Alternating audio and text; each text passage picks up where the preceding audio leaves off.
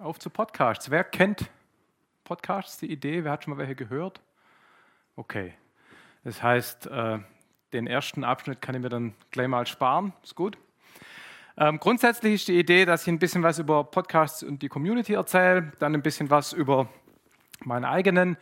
Ähm, und je nachdem, wie viel Lust und Zeit wir am Schluss dann noch haben, habe ich noch ein paar konkrete Themen mitgebracht, die ich in dem Podcast sozusagen behandelt habe. Paar coole Sachen aus Astronomie oder Stromnetze oder Fliegerei. Coole Sachen dabei. Können wir noch angucken, wenn wir Zeit haben. Gut, also, da können wir dann ja schnell durchgehen. Ähm, na, Podcasts, Leute reden, nehmen das auf, laden es hoch, andere laden es runter, hören es an, wann die Leute wollen, also zeitsouverän, wie das äh, neudeutsch heißt.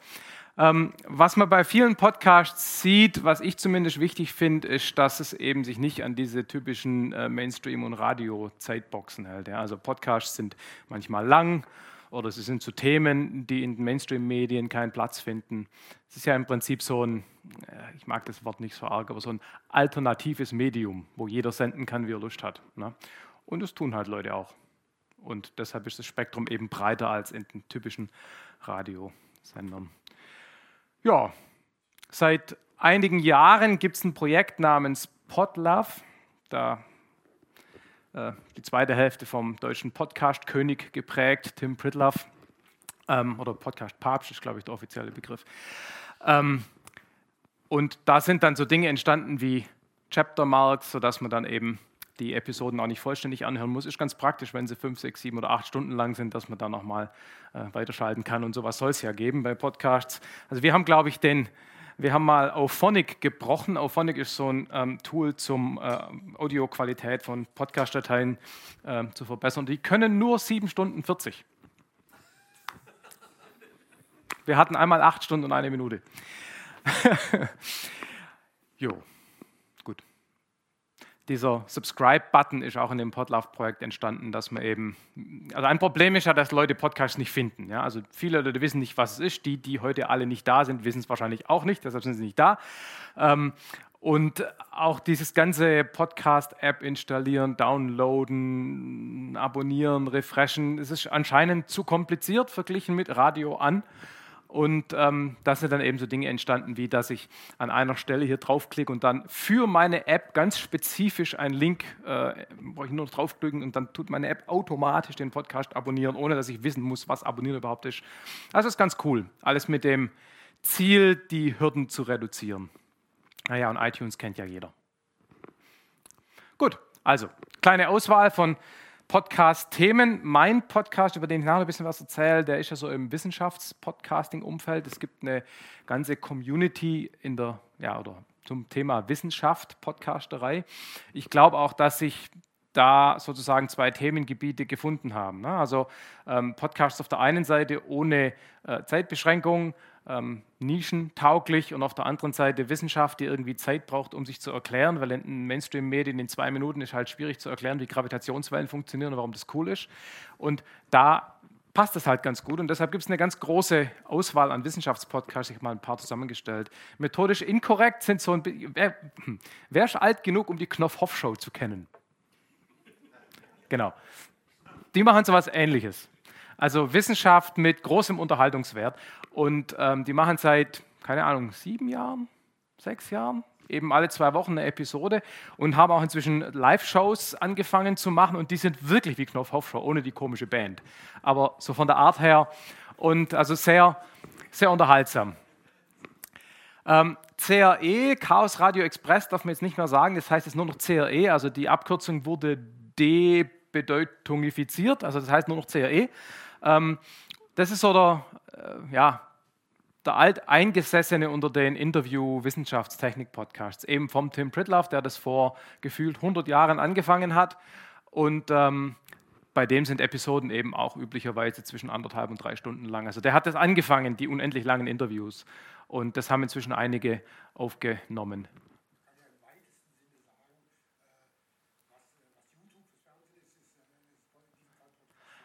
Ja, schon, nur leider nicht mit der Reichweite, nicht mit den Zahlen, nicht mit den Verdienstmöglichkeiten und auch sonst eigentlich mit nichts. Also es gibt eigentlich ganz wenig Überlappung da von der ganzen Mentalität und von der Reichweite her. Ähm, viele würden eher sagen, Spotify ist für Audio das, was ähm, YouTube für Video ist. Natürlich ist Spotify vor allem für Musik, aber Wort interessiert ja sowieso in Anführungszeichen verhältnismäßig niemand. Ja. Ähm, ja. Zeitsprung ist ganz cool. Ähm, da unterhalten sich zwei Leute über Geschichte. Also die picken sich immer äh, irgendein meistens so ein bisschen technikorientiertes geschichtliches Thema raus und erzählen darüber. Zugfunk, einer meiner Lieblingspodcasts, ähm, kann man sich ungefähr vorstellen, um was es da geht. Eine Reihe relativ junger Lokführer erzählt von der Eisenbahn. Und finde ich cool. Überhaupt so, so Podcasts, wo Leute aus Gebieten, in die man wenig Einblick hat, wo die aus dem Nähkästchen erzählen, ist, wenn man ein bisschen Bezug zu dem Thema hat, extrem unterhaltsam. Muss man natürlich, ist ja schon ein spezielles Thema. Ne? Aber naja, cool. Sprechkontakt bzw. die physikalische Soiree, das ist ganz interessant. Das ist ein Radiojournalist aus Österreich, der Lothar Bodingbauer. Und der äh, verbindet die Podcasterei ganz interessant mit seiner Radioarbeit. Äh, der geht Leute interviewen, veröffentlicht das als Podcast in ungeschnittener Langform und baut dann aus den Interviews klassische Radio-Features und hat quasi dann, wenn man so will, zweimal den geringen Umsatz. Also einmal umsonst die Podcasts und einmal das Radiojournalistengehalt. Ähm, aber coole Sache. Schöne Synergie auch. Ähm, Raumzeit ist ähm, interessant. Ähm, ist ein Podcast über Raumfahrt, herausgegeben ursprünglich mal von der ESA und dem DLR. Auch moderiert von Tim Pritloff, zufällig auch hier drunter. Äh, war keine Absicht. Und das war einer der ersten Podcasts, die von einer Organisation im Rahmen ihrer Öffentlichkeitsarbeit rausgegeben wurden. Also das hat wirklich zwei Leute, der Andreas Schäpers und der Henning Krause beim DLR und bei der ESA, die das halt getrieben haben. Die sind auch so Podcast-Community-Urgesteine.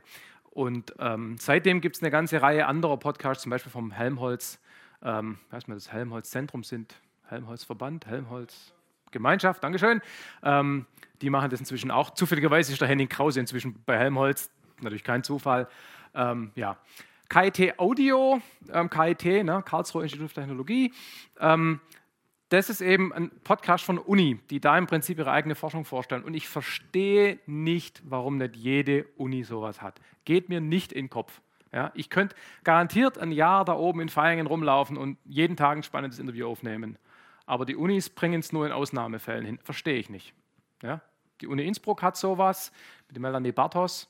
Ähm, die Uni Hamburg hat sowas inzwischen, aber es sind immer noch sehr, sehr wenige. Ja, ich denke mal, das hat auch ein bisschen was mit Militären zu tun, dass natürlich äh, Studenten und auch Lehrende und so weiter natürlich sich da als eigene Community sehen und, und schließlich Glaube ich nicht auch viel fürs Leben dann entbehren und so während des Studiums. Nö, in ganz so vielen Forschungsanträgen äh, bzw. in den Genehmigungen steht drin, dass man gefälligst in die Öffentlichkeit die Ergebnisse zu kommunizieren hat. Ähm, die Leute kämpfen alle damit, dass kein Schwein sich dafür interessiert, was an Unis und an Forschungseinrichtungen passiert. Ich glaube, die haben schon Interesse an Outreach. Ähm, und dass die Forscher das nicht zwangsläufig alleine machen, kann ich verstehen, aber dass die im Rahmen der Öffentlichkeitsabteilung niemand haben, der den ganzen Tag mit dem Mikrofon rumläuft, verstehe ich nicht. Aber gut, muss ich auch nicht verstehen. Modellansatz kommt aus der gleichen Ecke, sind eben tatsächlich Mathematiker vom Mathe-Lehrstuhl, die im Prinzip so etwas Ähnliches machen wie ähm, die habe ich gar nicht drauf. Ähm, also eben über ihre Forschung reden. Die haben angefangen, indem sie ihre Studenten interviewt haben. Leute, die da Masterarbeiten schreiben und Doktorarbeiten machen, den, haben denen quasi ein Forum gegeben, um was zu erzählen über ihre Arbeit. Und jetzt sind ihnen, glaube ich, die Studenten ausgegangen. Jetzt interviewen sie auch andere Leute. Äh, aber spannende Sache. Und eben zur Mathematik. Also viel trockener, in Anführungszeichen, geht es ja nicht mehr. Ja?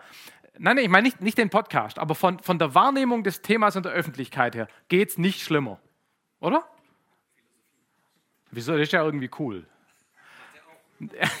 Minderheit. Nee, aber ernsthaft. Also, und die machen es halt gut, weil die immer, weil die immer ähm, quasi die Anwendung der Mathematik in den Vordergrund stellen. Ich meine, man kann ja auch keine Formeln im Podcast erzählen, das funktioniert ja nicht. Ne? Ist auch so ein bisschen Konkurrenz zu uns. Gut, es gibt Wispod, das ist eine Webseite, die gerade aus dieser Wissenschaftscommunity entstanden ist, kürzlich neu überarbeitet, läuft jetzt auf einem vernünftigen Backend, ähm, hat quasi automatischen Feed, der alle Episoden von mehr oder weniger allen deutschsprachigen Wissenschaftspodcasts quasi wieder nochmal aggregiert und nach Themen sortiert. Ähm, coole Sache. Die organisieren auch äh, jedes Jahr das Ganzohr-Treffen, also ein Treffen von Wissenschaftspodcastern. Das war letztes Jahr in Innsbruck, vorletztes Jahr in Stuttgart und dieses Jahr ist es in Wien. Und der Lothar Bodingbauer hat da eben jetzt auch Radiojournalisten mit organisiert und es gibt ein ganz interessantes Crossover. Leider keine Zeit. Noch ein paar Podcasts aus der Nicht-Wissenschaftswelt, Lage der Nation, wer kennt es nicht? Ändern, anhören. Ist gut. Ist gut. Also geht einfach um äh, äh, letztendlich Politik, vor allem Deutsche ähm, manchmal auch nicht, also Rest der Welt, und ähm, sind ein Journalist und ein äh, Jurist. Die waren auch vor nicht allzu langer Zeit mal hier und haben in dem Raum äh, live aufgenommen. Muss man eigentlich anhören, wenn man Podcasts überhaupt hört. Logbuch Netzpolitik ähm, kommt aus der gleichen Richtung, fokussiert aber meistens eher so auf so Netzthemen. Ähm, na, kennt hier als CCC sicherlich sowieso jeder. Ne? Linus Neumann, CCT-Sprecher. Ne? Genau. PodSafe America, das auch in der Reihe Politik, das sind äh, ein paar ehemalige Redenschreiber von Obama, die natürlich dann jetzt alle arbeitslos geworden sind und äh, einen Podcastverein aufgemacht haben. Und die sind, also unabhängig davon, ob man jetzt deren politische Meinung immer äh, teilt, die sind einfach extrem witzig. Lohnt sich echt anzuhören. Ich, ähm, also da ist sogar die Werbung witzig. Das ist der einzige Podcast, wo ich die Werbung nicht überspringe. Ähm, einer meiner Lieblingspodcasts aus dem Wirtschaftsbereich. Ist ganz interessant. Der Typ ist Prof, äh, vergessen wo, und interviewt halt andere Wirtschaftswissenschaftler. Und das Gute ist, er kennt sich mit den Themen aus. Das heißt, es sind keine Interviews im eigentlichen Sinne, sondern das sind wirkliche, manchmal Gespräche von verschiedenen Standpunkten und der, der hält auch dagegen. Und ähm, wenn ein das Thema interessiert, ähm, wirklich interessant. Den kann man vielleicht auch kennen. David Axelrod, der ist eigentlich schuld, dass Obama seinerzeit gewonnen hat, das erste Mal. Der war dem sein äh, politischer Berater, ähm, ist auch so ein bisschen in Frührente und äh, interviewt eigentlich die komplette amerikanische Politik, Journalisten und äh, ja, Politik- und Journalisten-Riege. Sowas fehlt in Deutschland, finde ich. Also einfach vernünftige, nicht unbedingt an aktuellen Themen aufgehangene Gespräche mit Leuten, die man kennt. Ja. Ähm, Airline Pilot Guy ist das, was Zugfunk für Lokführer ist, ist das hier für Piloten. Ein paar Airline-Piloten aus Amerika, sehr unterhaltsam, hat sich inzwischen so ein bisschen zu so einer Art Soap-Opera entwickelt. Also jeder erzählt, was er die letzte Woche so gemacht hat und so. Das ist manchmal ein bisschen, naja, inhaltsfrei. Jung und Naiv ist so die beste, also der äh, Thilo Jung, ähm, glaube ich, würde sich als Journalist bezeichnen. Ich weiß nicht, ob ihn alle anderen immer als Journalist bezeichnen würden, sondern vielleicht als Provokateur.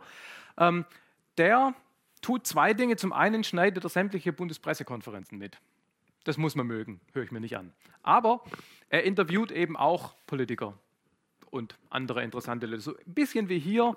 Ähm, er besteht immer darauf, dass er alle duzt, wegen der Atmosphäre, denke ich. Ähm, hörenswert. Freakshow muss man eigentlich auch kennen sozusagen der Urgroßvater des Labercasts. Labercast ist keine Beleidigung, sondern eine akzeptierte Podcast-Kategorie. Also Leute sitzen zusammen und reden über irgendwas. Manchmal mit Thema, manchmal auch nicht. Geht dann in aller Regel dreieinhalb bis viereinhalb Stunden. Ähm, da ist halt, ist, ich meine, das ist jetzt blöd, aber die Leute machen das seit Jahren. Man hat zu den Leuten in gewisser Weise einen Bezug. Man, man weiß, wie die denken, weiß was von deren Leben und hört sich das dann an und denkt sich manchmal, hm, eigentlich bräuchten die jetzt nicht über irgendein inhaltliches Thema reden. Es reicht einfach nur, wenn die von sich erzählen. Ja? Ist bei methodisch inkorrekt auch so. Die fangen auch immer an mit erstmal so ein bisschen, was gab es Neues an der Uni und was haben wir alles gemacht. Ich habe mich schon dabei ertappt, dass ich dann abgeschaltet habe, wenn sie tatsächlich über angefangen haben, über Wissenschaft zu reden.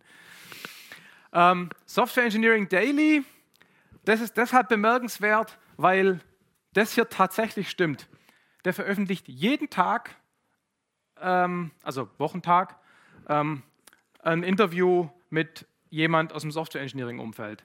Das ist entsprungen aus einem Podcast namens Software Engineering Radio, den ich vor langer Zeit mal angefangen habe. Da war der dann eine Weile mit dabei und dem war es dann irgendwie zu langweilig, alle zwei Monate mal ein Interview zu machen. Und er hat gesagt, ich mache das jetzt selber und ich mache es täglich.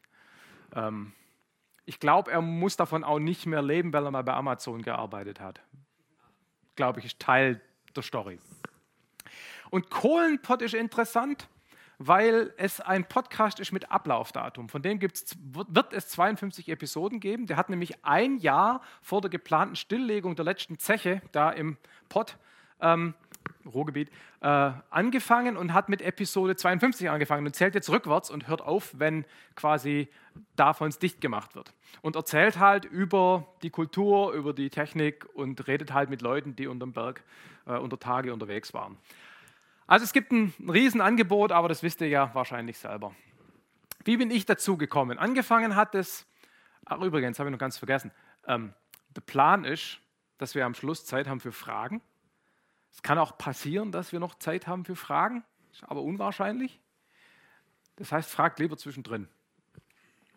Sicherheitshalber. Also 2005, ich weiß nicht mehr, wie ich dazugekommen bin, aber ich erinnere mich noch, dass ich mir Episoden von This Week in Tech von einem Typ namens Leo Laporte auf CD gebrannt habe und sie im Auto angehört habe. Ähm, das war wirklich ganz am Anfang, bevor mir irgendwie klar war, dass es so Geräte gibt, die man sich ins Ohr stecken kann. Ähm, das waren meine Einstiegsdrogen, This Week in Tech und Security Now. Die gibt es beide heute noch. Die haben alle so, beide so um die 600 Episoden. Die haben wöchentlich veröffentlicht. Und äh, ja, der hat so ein bisschen nachgelassen, meiner Meinung nach, weil er nicht mehr viele wirkliche Themen aufgreift, sondern eigentlich mehr noch so ein Newscast über security-relevante Themen ist. Ich fand früher so die Grundlagenthemen interessanter, aber gut, bitte. Ja, gut, klar, das ist ein amerikanischer Podcast, die machen alle Werbung. Ich kenne keinen amerikanischen Podcast, der keine Werbung macht, außer Airline Pilot Guy. Genau. Aber die, das, da, daran darf man sich nicht stören. Ja, und dann ging es halt weiter. Ne? Die Geräte kennt der ein oder andere vielleicht noch, wurden immer kleiner, auch wenn es über die ähm, Bilder hin nicht so ganz klar wird. Und dann 2006 habe ich einen Podcast gehört namens The Java Posse. Das ähm, da ging es um die Programmiersprache Java. Habe ich ein paar Mal angehört und dachte mir so, eigentlich eine ganz gute Idee, so über so Softwarezeug zu reden. Aber das war mir zu oberflächlich. Also es ging mir zu wenig um wirklich interessante Dinge im Software Engineering und habe dann mit ein paar Kumpels zusammen Software Engineering Radio angefangen. Voll geile Webseite. Ich habe die kürzlich beim äh, Internet Archive wieder rausgepopelt. Sieht furchtbar aus. Äh, aber so war das halt damals in der Uhrzeit des Podcasting. Die Idee war, dass wir in dieser Gruppe, wir waren ja alle in der eigenen Wahrnehmung voll die Softwareentwicklungsexperten. Ähm, also wir waren jetzt ja nicht völlig planlos, aber die Idee war, dass wir uns quasi, dass wir uns quasi unterhalten über spannende Themen und das aufnehmen. Das haben wir fünf, sechs, sieben Episoden lang gemacht und haben bemerkt, so, hm, jetzt haben wir die Themen, über die wir aus dem FF, aus dem Ärmel schütteln können, eigentlich alle aufgebraucht. Wir müssten jetzt entweder richtig Arbeit investieren und uns vorbereiten, was natürlich nicht so der Hit war. Oder wir müssen mit anderen Leuten reden, die von anderem Ahnung haben. Und dann ist das immer mehr in so eine Interview-Show halt quasi äh, migriert oder hat sich da weiterentwickelt. Und wir haben natürlich, also wir haben alle damals schon relativ viel auf Konferenzen vorgetragen und kannten halt Leute und haben dann einfach jeder, den wir irgendwie kannten, den haben wir irgendwo stundenlang irgendwo in den Eck gesperrt und haben den interviewt. Und so sind dann äh, ungefähr 180 Episoden entstanden, bevor dann so einer nach dem anderen keinen Bock mehr hatte. Und ich war als letzter noch übrig und ich habe es dann an IEEE abgestoßen und seitdem ähm, wird es bei IEEE äh, weiter äh, gemacht, weil ich dann irgendwann eben aufgehört habe. Denn 2007 sind zwei Sachen passiert. Erstens habe ich Nora kennengelernt, das Bild ist nicht von 2007, sondern von letztem Jahr. Und ähm, wir haben uns überlegt, wir müssten eigentlich mal irgendwas gemeinsam machen, so, so eine gemeinsame, also wir waren damals ein Paar und war halt so die Frage, so was machen wir denn so jetzt gemeinsam als gemeinsames Interesse? Es war nicht so einfach. Und da ist so die Podcasterei entstanden und da ähm, ja, ist dann eben Omega Tau entstanden. Das Zweite, was passiert ist, war dieser Typ da. Da gab es einen Podcast namens Airspeed, da ging es um Fliegerei. Und der Typ, ein Anwalt, der auch selber fliegt, der hat ähm, die Gelegenheit bekommen, bei den Thunderbirds, also kennt der eine oder andere vielleicht die amerikanische Luftwaffen-Kunstflugstaffel, mitzufliegen in der F-16. Und jetzt muss man wissen, F-16, als ich so von hier an so groß war, war das schon, also ich fliege, Segel und Fliegerei ist überhaupt das Allertollste und F-16, das war schon, als ich so groß war, war das das überhaupt allertollste Flugzeug. Und der darf da mitfliegen und zwar wegen seinem Podcast. Und haben wir überlegt, ich mache jetzt einfach auch einen Podcast und ich mache das so lang, bis ich da mitgeflogen bin. Das hat bis jetzt noch nicht geklappt. Das ist kein Witz. Ne? Das also war wirklich, das war der Trigger. Ich habe gesagt, jetzt mache ich das auch. Nein, nein, nein. Äh, ich mache hinterher sicherlich trotzdem weiter, aber ich werde diesen Winter werde ich das mal ernsthaft angehen. Also irgendwann mal muss ich da mal mitfliegen. Jedenfalls die zwei Sachen, quasi, wir müssen was gemeinsam tun und scheiße, der darf F-16 fliegen, hat dann eben dazu geführt, dass wir 2018 am, äh, 2008 am 15. August die erste Episode von Omega Tau veröffentlicht haben. Und da ist eben ein Interview-Podcast im Grunde, so wie der Tim Pritloff eigentlich thematisch natürlich jetzt nicht direkt äh, overgelappt, und was wir auch anders machen als er, ist, dass wir eben auch ähm, sozusagen vor Ort Reportagen machen. Also nicht nur Gespräche im perfekten, ruhigen Dialog, sondern eben auch sozusagen vor Ort aufnehmen. Da komme ich nachher noch dazu, warum. Gut, also ein paar Dinge zur Podcast-Produktion. Wie läuft es bei uns? Anfangen tut alles mit der Idee zu irgendeinem Thema. Da gibt es immer Leute, die fragen, sag mal, wie kommt ihr eigentlich auf die Ideen? für die Themen. Und ich kann die Frage nicht verstehen. Ich habe eine Liste mit 5, 6, 700 Themenideen, große Excel-Datei, weil gibt ja jede Menge spannendes Zeug auf der Welt. Ja? Ähm, das heißt, man läuft einfach rum, sieht irgendwas Cooles, schreibt sich's auf und zehn Jahre später hat man vielleicht mal die Zeit dazu, eine Episode zu machen. Dann gibt es Hörerempfehlungen natürlich. Wir haben natürlich, dadurch, dass wir bestimmte Themen behandeln, haben wir natürlich auch Hörer, die sich dafür interessieren, die natürlich wieder Leute kennen, die coole Sachen machen und die das dann wieder vorschlagen. Und inzwischen ist es teilweise sogar so, dass dann kommt, hey, du könntest doch mal dieses Thema machen und übrigens, ich habe da schon mal mit einem geredet und der würde auch mitmachen und muss eigentlich nur kurz eine E-Mail hinschreiben und dann ist alles gut. Und das ist natürlich optimal, wenn mich das Thema auch noch interessiert. Es gibt auch die Selbsteinladung. Das ist natürlich eigentlich verdächtig. Also man wird natürlich in der Regel denken, wenn einer sagt, hallo, ich bin der so und so und ich bin der Experte zum Thema X, ich möchte gern zu dir einen Podcast, würde man eigentlich sagen, naja, hm, weiß nicht, ne? Selbsteinladung schon nicht so der Hit. Aber da sind so ein paar interessante Sachen passiert. Zum Beispiel hat mir einer eine E-Mail geschrieben, ähm, er hätte in einer Episode gehört, dass ich gerne mal äh, F-16 mitfliegen würde. Ähm, das kann er mir leider nicht anbieten, aber er fliegt F-16 da in Amiland und wenn ich mal zwei Tage vorbeikommen will und eine Episode drüber machen und drunter runter kriechen und drüber raufsteigen und so, dann kein Problem, soll ich einfach vorbeikommen. Und so eine Selbsteinladung ist natürlich cool. Ne? Das macht man dann schon. Es gibt auch manchmal, also inzwischen sind wir scheinbar so bekannt, dass auch PR-Agenturen auf uns aufmerksam werden. Und dann, wenn zum Beispiel irgendein Wissenschaftler einen Preis gewinnt, dann kommt eine E-Mail, so man könnte den doch eigentlich interviewen, er hätte Lust in einem Podcast äh, über seine Forschung zu erzählen und man müsste ihm nur eine E-Mail schreiben und er hätte in den nächsten paar Tagen auch Zeit, alles schon organisiert. Dann denke ich mir, ja cool, kann man machen, spannendes Thema, können wir auch so ein bisschen auf so einer Hypewelle mitschwimmen, ja, cool, gibt vielleicht ein paar Hörer, schreibt dem Typ eine E-Mail, kommt zurück, wer sind Sie? Was wollen Sie von mir? Ich weiß von gar nichts. Sag, ja, hier Ihre PR-Agentur, von der kenne ich auch niemand. Also PR-Agentur, schwierig. Mache ich nicht mehr. Keine gute Idee. Genau, dann Vorbereitung, das sage ich nachher noch ein bisschen was dazu. Wir bereiten unsere Gespräche relativ detailliert vor. Wie gesagt, komme ich später noch dazu, warum. Ähm, dann logischerweise findet man einen Termin und nimmt auf. Aufnehmen tun wir halt eben entweder, indem man da hingeht und mit dem Mensch redet oder indem man per Skype ähm, oder Telefon aufnimmt. Also äh, wenn es nichts zu sehen oder zu tun gibt, dann gern auch per Telefon. Ist halt einfach weniger Aufwand. Ähm, dann wird geschnitten, also wir veröffentlichen Gespräche im Prinzip mehr oder weniger ungeschnitten als zwangloses Gespräch, aber wenn, wenn, einer, wenn einer so redet wie ich gerade, dann schneidet man das halt raus. Ne? Ähm, da hat sich auch einiges geändert. Früher, am Anfang, habe ich mehr oder weniger jedes Ä rausgeschnitten. Das ist echt scheiß viel Arbeit und es wird nicht besser dadurch. Es wird so dicht, dass es unnatürlich ist. Und deshalb schneide ich inzwischen viel, viel weniger. Ähm, und ja, das ist, glaube ich, für alle gut. Ähm, wir machen üblicherweise auch, oder wir geben den Gästen die Gelegenheit, vor der Veröffentlichung nochmal drüber zu hören und zu sagen, ja, da habe ich irgendwie Scheiße erzählt, kann ich das irgendwie rausschneiden oder können wir da nochmal kurz was äh, berichtigen. So, wenn ich mich jetzt als äh, mehr oder weniger investigativer Journalist sehen würde, würde man sagen, das kann man eigentlich nicht machen. Ne? Was gesagt ist, ist gesagt.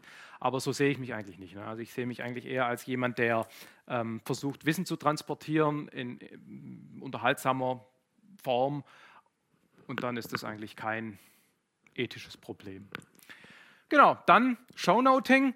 Ähm, inzwischen, seit ein paar Jahren, haben wir einen Stapel Freiwilliger, also Hörer, die freiwillig sich die Episode vorher anhören, Stichworte sammeln, äh, das in Kapitel aufteilen, Links dazu sammeln und mir das dann zur Verfügung stellen, sodass ich das nicht machen muss. Das ist nämlich echt nervig. Ähm, und das Ganze wird dann eben irgendwann veröffentlicht. Wir haben inzwischen leider ein bisschen einen Stau zwischen Veröffentlichung und, und, und also zwischen Aufnahme und Veröffentlichung, weil äh, ja, es gibt zu viele spannende Themen.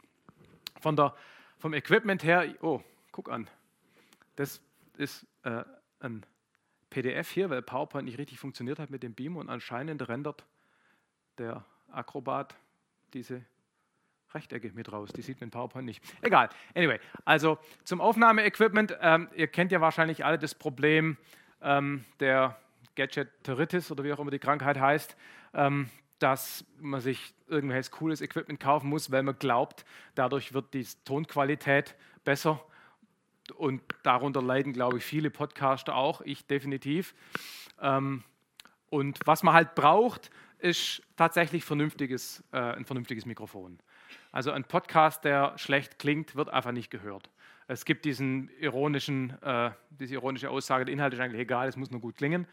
Ähm, stimmt natürlich nicht ganz, aber viele hören Podcasts halt zum Beispiel in der U-Bahn, wo es ja relativ laut ist. Und wenn dann zum Beispiel die Sache nicht vernünftig komprimiert ist, sodass der eine leise spricht und der andere laut, und dann macht man das Ding lauter, damit man den leisen hört, und dann fängt der andere zu reden und das Ohr explodiert, das ist halt einfach nicht gut. Und da muss man einfach darauf achten, dass man in einer vernünftigen Umgebung aufnimmt.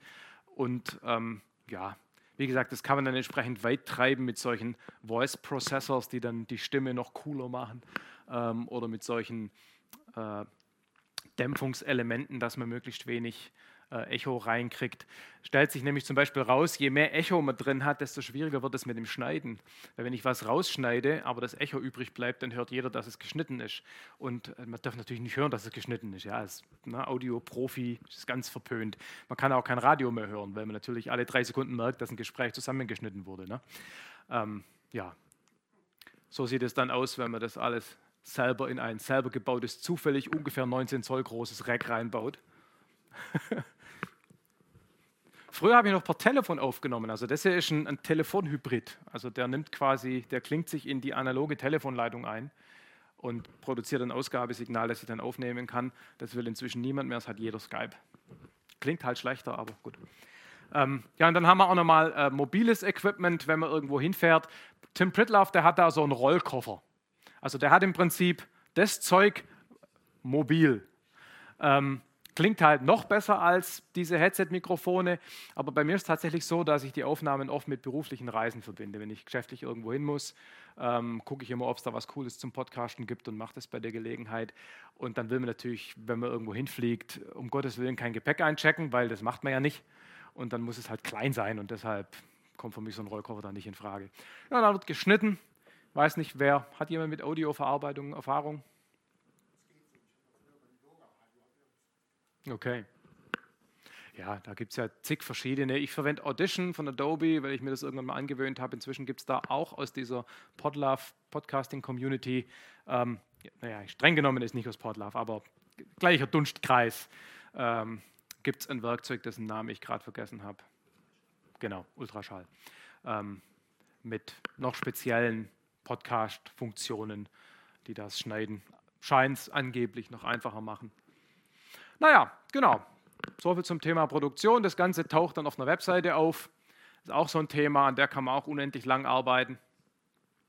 Und äh, ja, dann hat man eben hoffentlich Hörer. Wir machen regelmäßig Hörertreffen, wo man dann einfach zusammensitzt und ja, Bier oder sonst irgendwas trinkt und redet. Das war in Stuttgart vor ein paar Jahren und der Typ hier, David Woods, der war schon bestimmt vier oder fünf Mal Gast bei uns.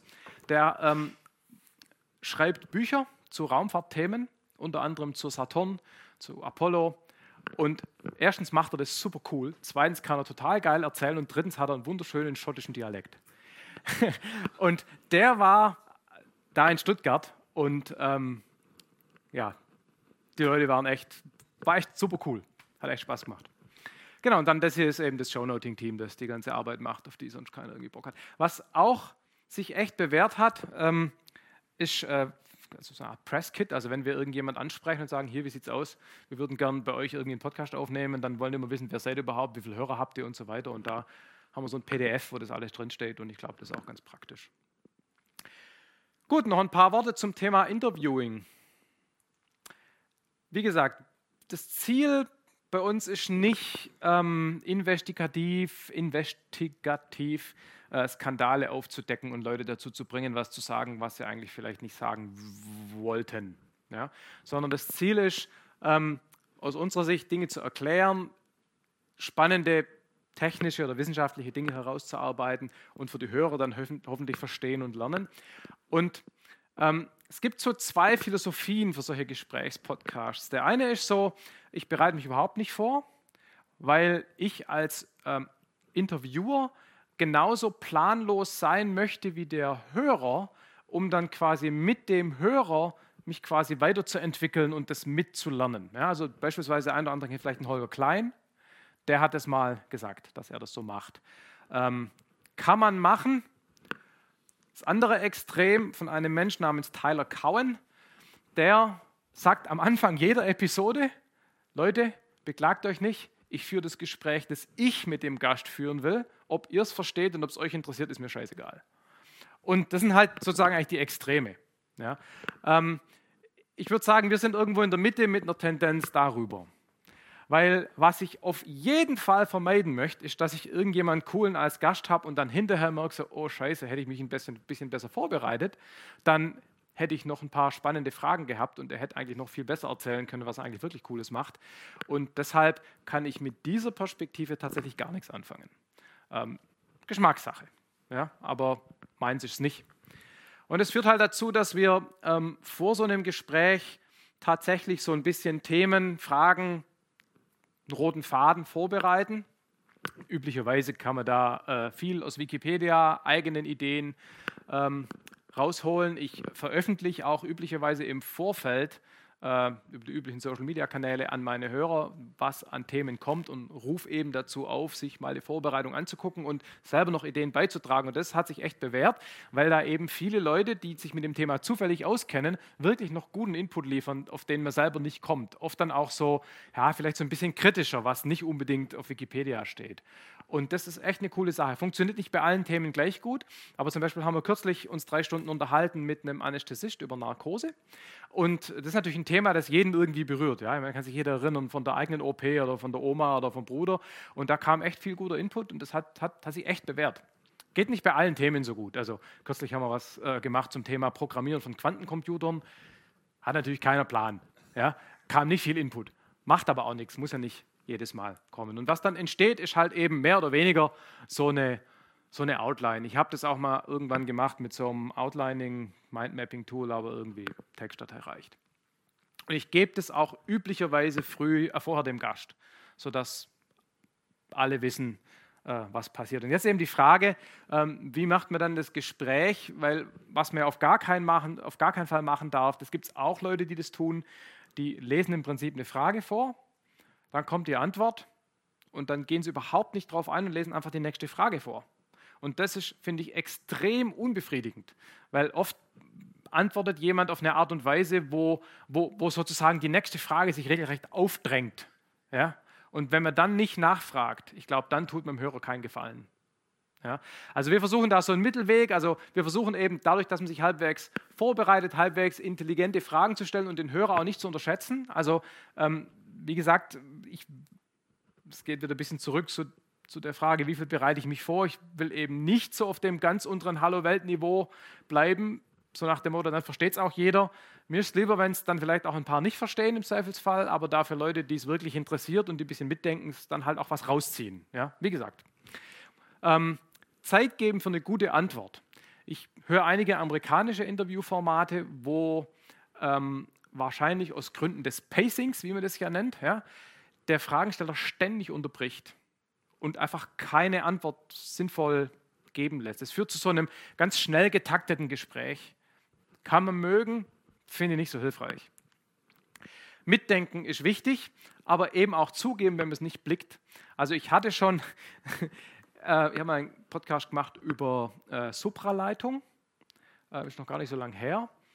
Und da war ich aber an einem bestimmten Punkt, weil einfach bin ich ausgestiegen. Da war einfach vorbei. Ich war an dem Tag auch nicht, irgendwie todmüde. Das war irgendwie alles nicht so der Hit. Aber dann muss man halt immer sagen, hey, äh, erklär es nochmal. Ich habe es nicht verstanden. Weil wenn ich es nicht verstehe, dann ist die Wahrscheinlichkeit groß, dass es auch die Hörer nicht verstehen. Ne? Und das muss man halt auch zugeben. Also muss man eben auch äh, zugeben, dass man von was keinen Plan hat, obwohl man gerade eben sozusagen dadurch, dass man das Gespräch macht, eigentlich von sich behauptet, man kann dann ein intelligentes Gespräch führen. Aber glaube ich, ist nötig. Äh, wie gesagt, Follow-up-Fragen stellen, nicht strikt an der Vorbereitung kleben, genau. Ähm, Sidebars zulassen, also auch mal ruhig irgendwo abzweigen, dann aber halt wieder zurück den roten Faden finden. Und finde ich auch wichtig, man kann auch mal durchaus Humor zulassen. Was ich gar nicht mag, ist gekünstelten Humor einbauen. Also der muss sich dann wirklich aus der Situation ergeben. Und im Endeffekt, wenn man das alles zusammennimmt, ist einfach ein ganz normales Gespräch. Es ist eigentlich kein Interview, ja, im Idealfall, sondern einfach ein Gespräch. Und ähm, das funktioniert nicht immer gleich gut, aber das ist so das Ziel. Und man hört halt von vielen Gästen dann hinterher, äh, wenn man die Stopptaste gedrückt hat, so Aussagen wie diese, hm, endlich hat man mal Zeit gehabt, ein Thema vernünftig zu erzählen. Vorletzte Woche war das Radio da und dann haben sie vier Minuten veröffentlicht und das hat gar keinen Sinn gemacht, was ich da gesagt habe, weil es blödsinnig zusammengeschnitten war. Na? Ähm, das ist das ideale Ergebnis, wenn es so läuft. Ja? Läuft nicht immer so, aber relativ oft.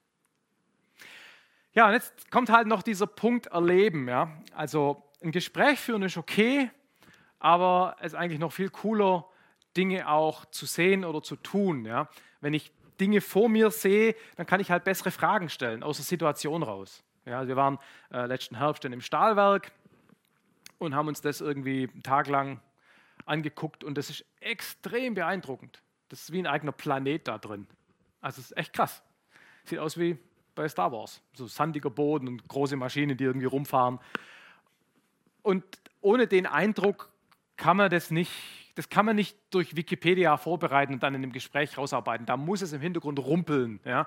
Also alles, was mit Hören zu tun hat, ist natürlich sowieso cool, wenn man äh, bei dem Gespräch auch mal Atmosphäre mit aufnimmt. Klar, man muss das Gespräch noch vernünftig verstehen können. Aber es macht das Ganze halt einfach besser.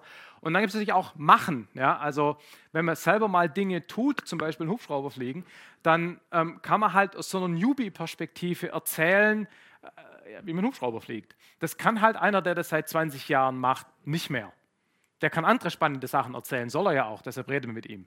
Aber äh, der kann nicht erzählen, äh, also ganz konkret, also ich fliege ja seit 30 Jahren Segelflugzeuge und die Segelflieger, die sagen ja immer, oh, die Segelflugzeuge sind ganz filigran und feinfühlig, kann man mit zwei Fingern fliegen.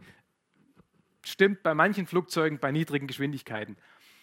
Aber Hubschrauber, kein Witz, halber Millimeter Bewegung und das Ding macht so. Und das, das kann einer, der das seit 20 Jahren macht, der kommt gar nicht auf die Idee, das zu sagen, ja, weil das ist ja normal. Und deshalb ähm, glaube ich, macht es halt schon Sinn, wenn man auch irgendwo hingeht und Dinge selber miterlebt. Und das führt mich zu der Frage, warum machen wir den Podcast eigentlich? Und in unserem Presskit steht es sich alles toll drin, so nach dem Motto, äh, Wissenschaft ist wichtig und äh, die Gesellschaft braucht Wissenschaft und äh, Wissenschaft hat einen schlechten Stellenwert, da hört man heutzutage oft genug. Klimawandel ist ja egal, ne? woher Wissenschaft, woher will die das wissen und so. Also das wäre so das hehre Ziel. Das wirkliche Ziel, warum ich das mache, ist eigentlich ein anderes. Und es lässt sich am besten einfach dadurch illustrieren, dass ich mal kurz ein paar Bilder an die Wand werfe und dann müsste ich das eigentlich erledigen. Das hat nämlich mit diesem da zu tun. Also hier zum Beispiel ein Foto, ähm, selber gemacht, äh, irgendwo über China nachts, A380 Cockpit. Einer meiner Hörer, bei Lufthansa Kapitän, hat gemeint, ich könnte mal mitfliegen. War cool. Das war da in Amiland, Nellis Air Force Base F-16. Und das war wirklich witzig. Die sind total entspannt. Also mit laufendem Triebwerk, mit dem Mechaniker drunter rumkriechen, kein Problem. Ja. Als ich seinerzeit bei der Luftwaffe in Neuburg war, oh, nicht so nah rangehen, du könntest schon übers Fahrwerk stolpern. Ja. Hier, scheißegal. Ähm, ich bin vor ein paar Jahren da mal einen Tag lang mitgeflogen. War auch ganz witzig, die haben mir so eine DRF-Uniform gegeben, damit die Patienten nicht irgendwie fragen, warum fliegt da einer mit, der überhaupt nicht dazugehört. Und dann sind wir abends im Krankenhaus in Leonberg gestanden, haben da irgendjemand hingebracht und haben halt gewartet, bis der äh, Sanitäter wieder aus, dem, aus der Notaufnahme zurückkam, um heimzufliegen. Da standen wir da halt so rum und ich hatte halt den Kittel an und ich dann, was ich nicht wusste, war, dass hinten Notarzt draufsteht. und, und, dann kam so eine Mutter mit so einem Kind und sagt, oh, der weiß das, frag den mal. Ich so, ey, pff, ich habe bloß den Kittel an, ich weiß von nichts. Da drüben ist der Pilot. War eine coole Sache. War überhaupt cool. Ähm, das war äh, bei der NASA, Armstrong Flight Research Center, wenn jemand sich mit Fliegerei auskennt, da, das ist, das ist Holy Ground. Ja? Also da sind damals die ganzen ersten Über Überschallflüge haben stattgefunden. Das ist wirklich, also das ist einfach Kult.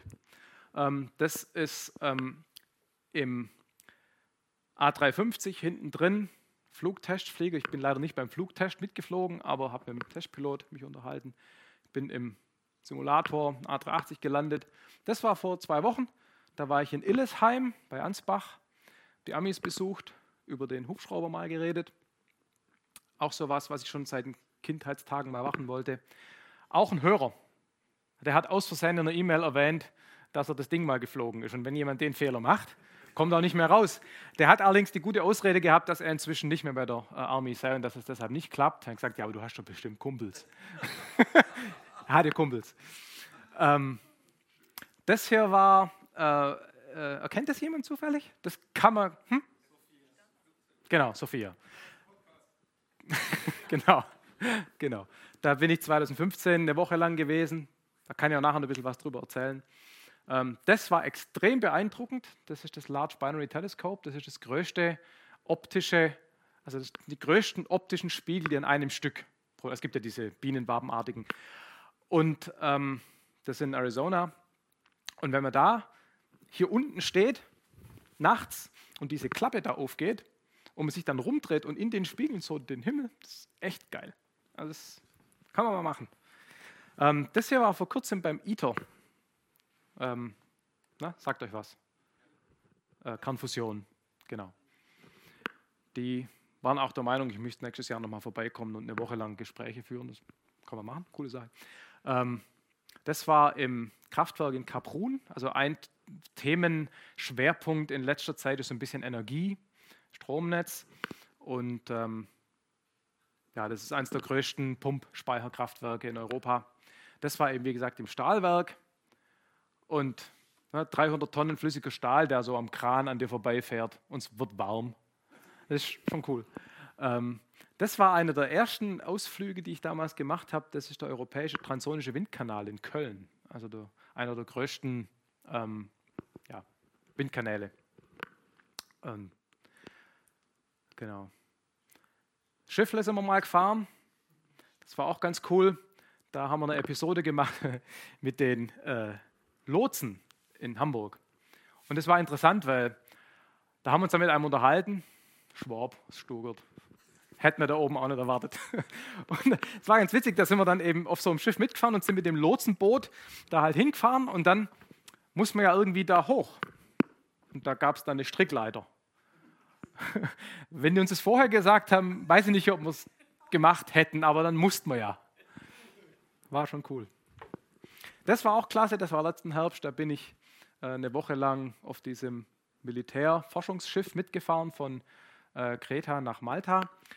Und das war auch cool, wie das entstanden ist. Der eine oder andere kennt vielleicht aus dem Twitter-Umfeld den Rainer Kresken, schafft bei der ESA, dessen Frau äh, ist äh, Wissenschaftsjournalistin und die hat einen Artikel geschrieben über zwei Biologinnen, die da ein paar Tage mitgefahren sind.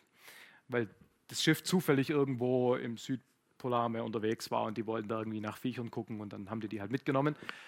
Und jedenfalls ähm, hat dann hier der Kapitän von dem Schiff ähm, Rainer und seine Frau eines Abends in England eingeladen. Da war irgendwie so ein Festakt, so, da kommt er vorbei, kann das Schiff angucken. Und das hat Rainer getwittert. dass er auf dem Schiff ist. Dann habe ich ihm zurückgetwittert und gesagt, wie kommst du denn da dazu, was machst du denn da? Und statt zu antworten, hat er dann so eine Twitter-Gruppendiskussion aufgemacht mit dem Kapitän, Phil Harper von dem Schiff, und gesagt, hey Phil, my friend Marcus would like to visit the ship to record a bunch of podcasts. Sagt ihr, okay, ich weiß für nichts, aber coole Sache. Und ähm, da sind dann die acht Stunden entstanden. Also das war quasi eine Episode über eine ganze Woche. Ich glaube, das sind acht Stunden noch vertretbar. Ich war mal einen Tag in Amsterdam Schlepper fahren, wollte ich auch schon immer mal. Ähm, und dann ein ganz wichtiges Thema, eben Eisenbahn. Ähm, da habe ich mal eine Episode gemacht über den Fernverkehr. Ähm, einer meiner Hörer, der Tobias Urban, schafft hier in Stuttgart beim Fernverkehr. Und äh, da hat er dann mal ähm, eine offizielle Genehmigung eingeholt, dass ich da mitfahren und aufnehmen darf. Da musste dann noch jedes, jemand zweites mit, weil er kann ja nicht gleichzeitig reden und Lok fahren.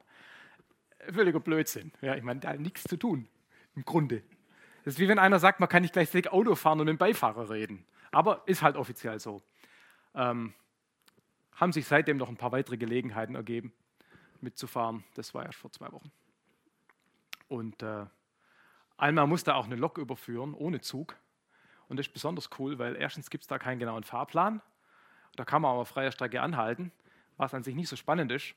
Aber was spannend ist, ist dann wieder anzufahren, ohne Wagen. Da geht nämlich ganz schön was, sollte man nicht glauben.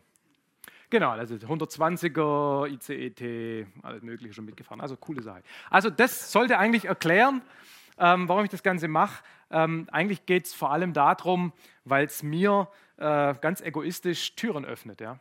Und klar, es ist auch schön, wenn es den Hörern gefällt, aber eigentlich geht es vor allem darum, äh, dass man selber coole Sachen machen kann.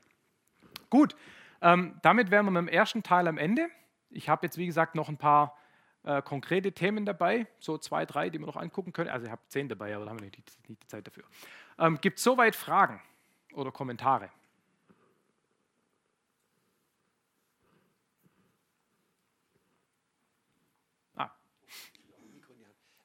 wie, wie um Himmels Willen bringt man das mit einem Restberufsleben unter einen Hub, wenn man also nicht wie ein Tim Pritlaff sich davon mehr ja. oder weniger ernähren kann? Genau, also das ist ein guter Punkt. Ich dachte, ich hätte die Folien damit reingetan. Offensichtlich habe ich es nicht. Ähm, wir kriegen Spenden. So, also ganz grob, wir haben zwischen 10.000 und 20.000 Hörer. Das ist ein bisschen schwierig zu messen, aber das ist so die Größenordnung. Also wir haben Episoden mit 80.000 Downloads, ähm, das ist aber eine Ausnahme, da weiß keiner, wie das zustande kommt. Ähm, das war die Episode über Gravitationswellen. Ich habe schon bei den Jungs in, äh, beim Albert Einstein Institut nachgefragt, ob die irgendwie einen Bot programmiert haben, das, damit sie gewinnen oder so. Aber sie sagen, nee. Ähm, und wir kriegen eben Spenden so grob in der Höhe von so 700, 800 Euro im Monat. Das heißt also, tatsächlich entstehende Kosten sind gedeckt. Also Reisen sind kein Problem, Equipment ist kein Problem. Ähm, ja, aber man kann natürlich nicht davon leben. Ähm, und insofern ist es halt im Prinzip ein Hobby und ja gut, was, wie das halt so ist, ne? man, man, findet die Zeit halt irgendwo. Ich bin selbstständig, das heißt, ich habe auch ein bisschen Flexibilität, äh, wann ich wie viel arbeite. Ähm, mein Hauptkunde, eine Firma in Stuttgart namens Etemis, die sind da auch tolerant. Also da hat auch noch nie jemand gefragt, wenn ich auf einer Geschäftsreise, die dann die oder ein Endkunde bezahlt, noch einen Tag länger geblieben bin, um einen Podcast aufzunehmen. Also ist egal. Ähm, da kommt halt schon viel zusammen und dann, ja, man, man findet halt dann die Zeit. Ich meine, wenn ich es mir aussuchen könnte, würde ich wahrscheinlich tatsächlich die Softwareerei inzwischen aufgeben und das beruflich machen. Aber es geht halt nicht. Ne? Also du kannst mit solchen Themen, die niemand interessieren, ja, also die halt einfach wirklich Nischenthemen sind, na, das geht halt nicht. Du kriegst da nicht, du könntest Werbung machen, aber die Tarife sind so schlecht, das rechnet sich alles nicht. Also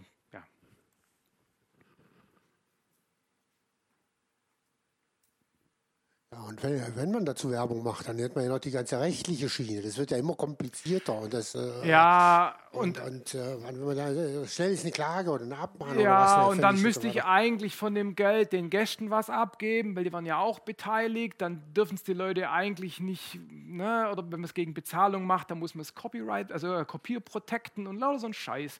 Das hat alles keinen Wert.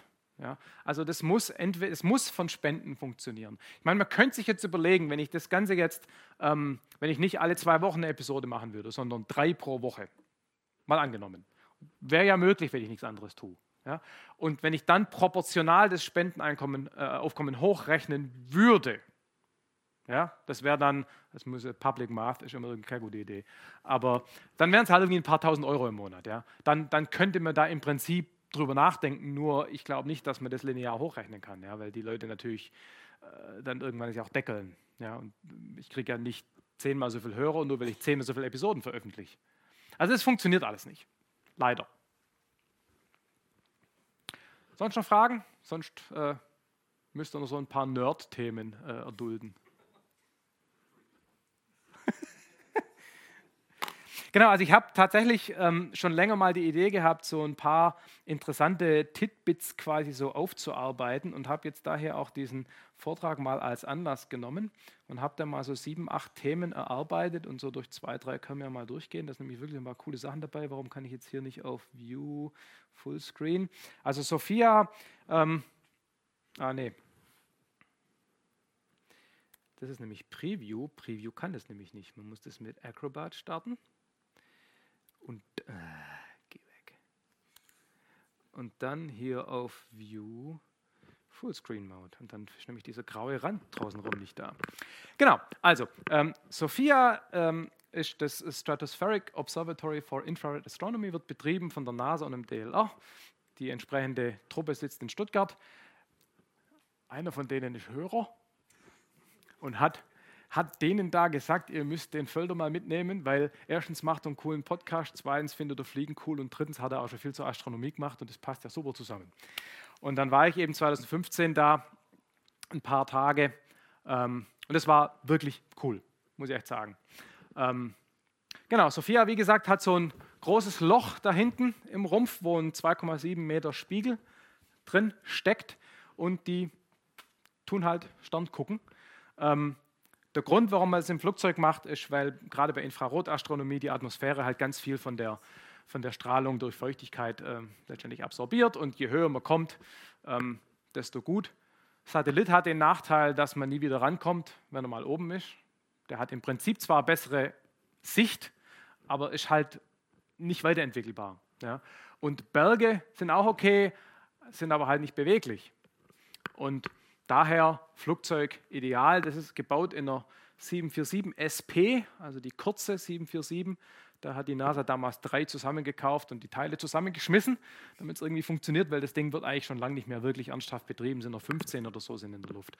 Und das Ding, äh, der Spiegel hinten drin, Sieht halt im Prinzip so aus, also hier geht quasi der Rumpf entlang, hier ist es Druckshot, also quasi hier ist Kabine mit normalem Kabinenluftdruck wie im Airliner und hier hinten ist äh, der Druck von außen, weil ja hier keine Scheibe davor ist, weil eine Scheibe ja auch wieder absorbieren würde. Ne?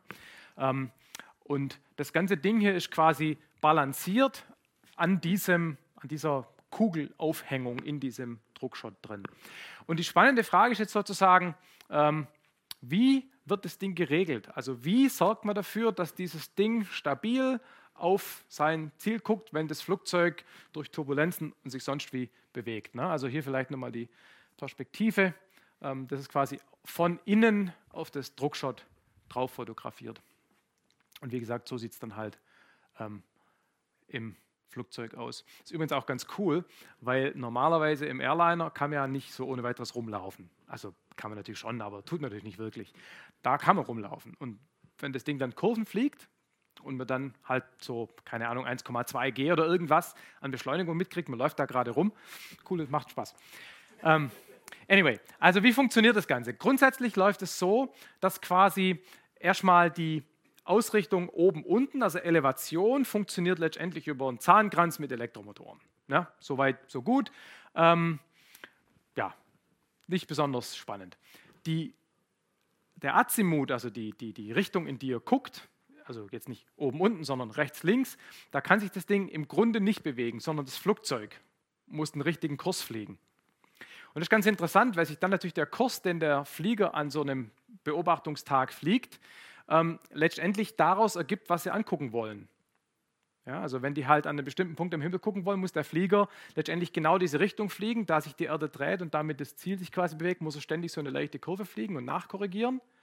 Und was auch interessant ist, wer sich mit Fliegerei so ein bisschen auskennt, weiß ja, wenn man Seitenwind hat, dann drehe ich die Nase in den Wind und halte quasi vor, sodass ähm, der Kurs über Grund dem entspricht, was ich eigentlich fliegen will, um von A nach B zu kommen. Ja? Obwohl die Nase in den Wind ab vom Kurs zeigt.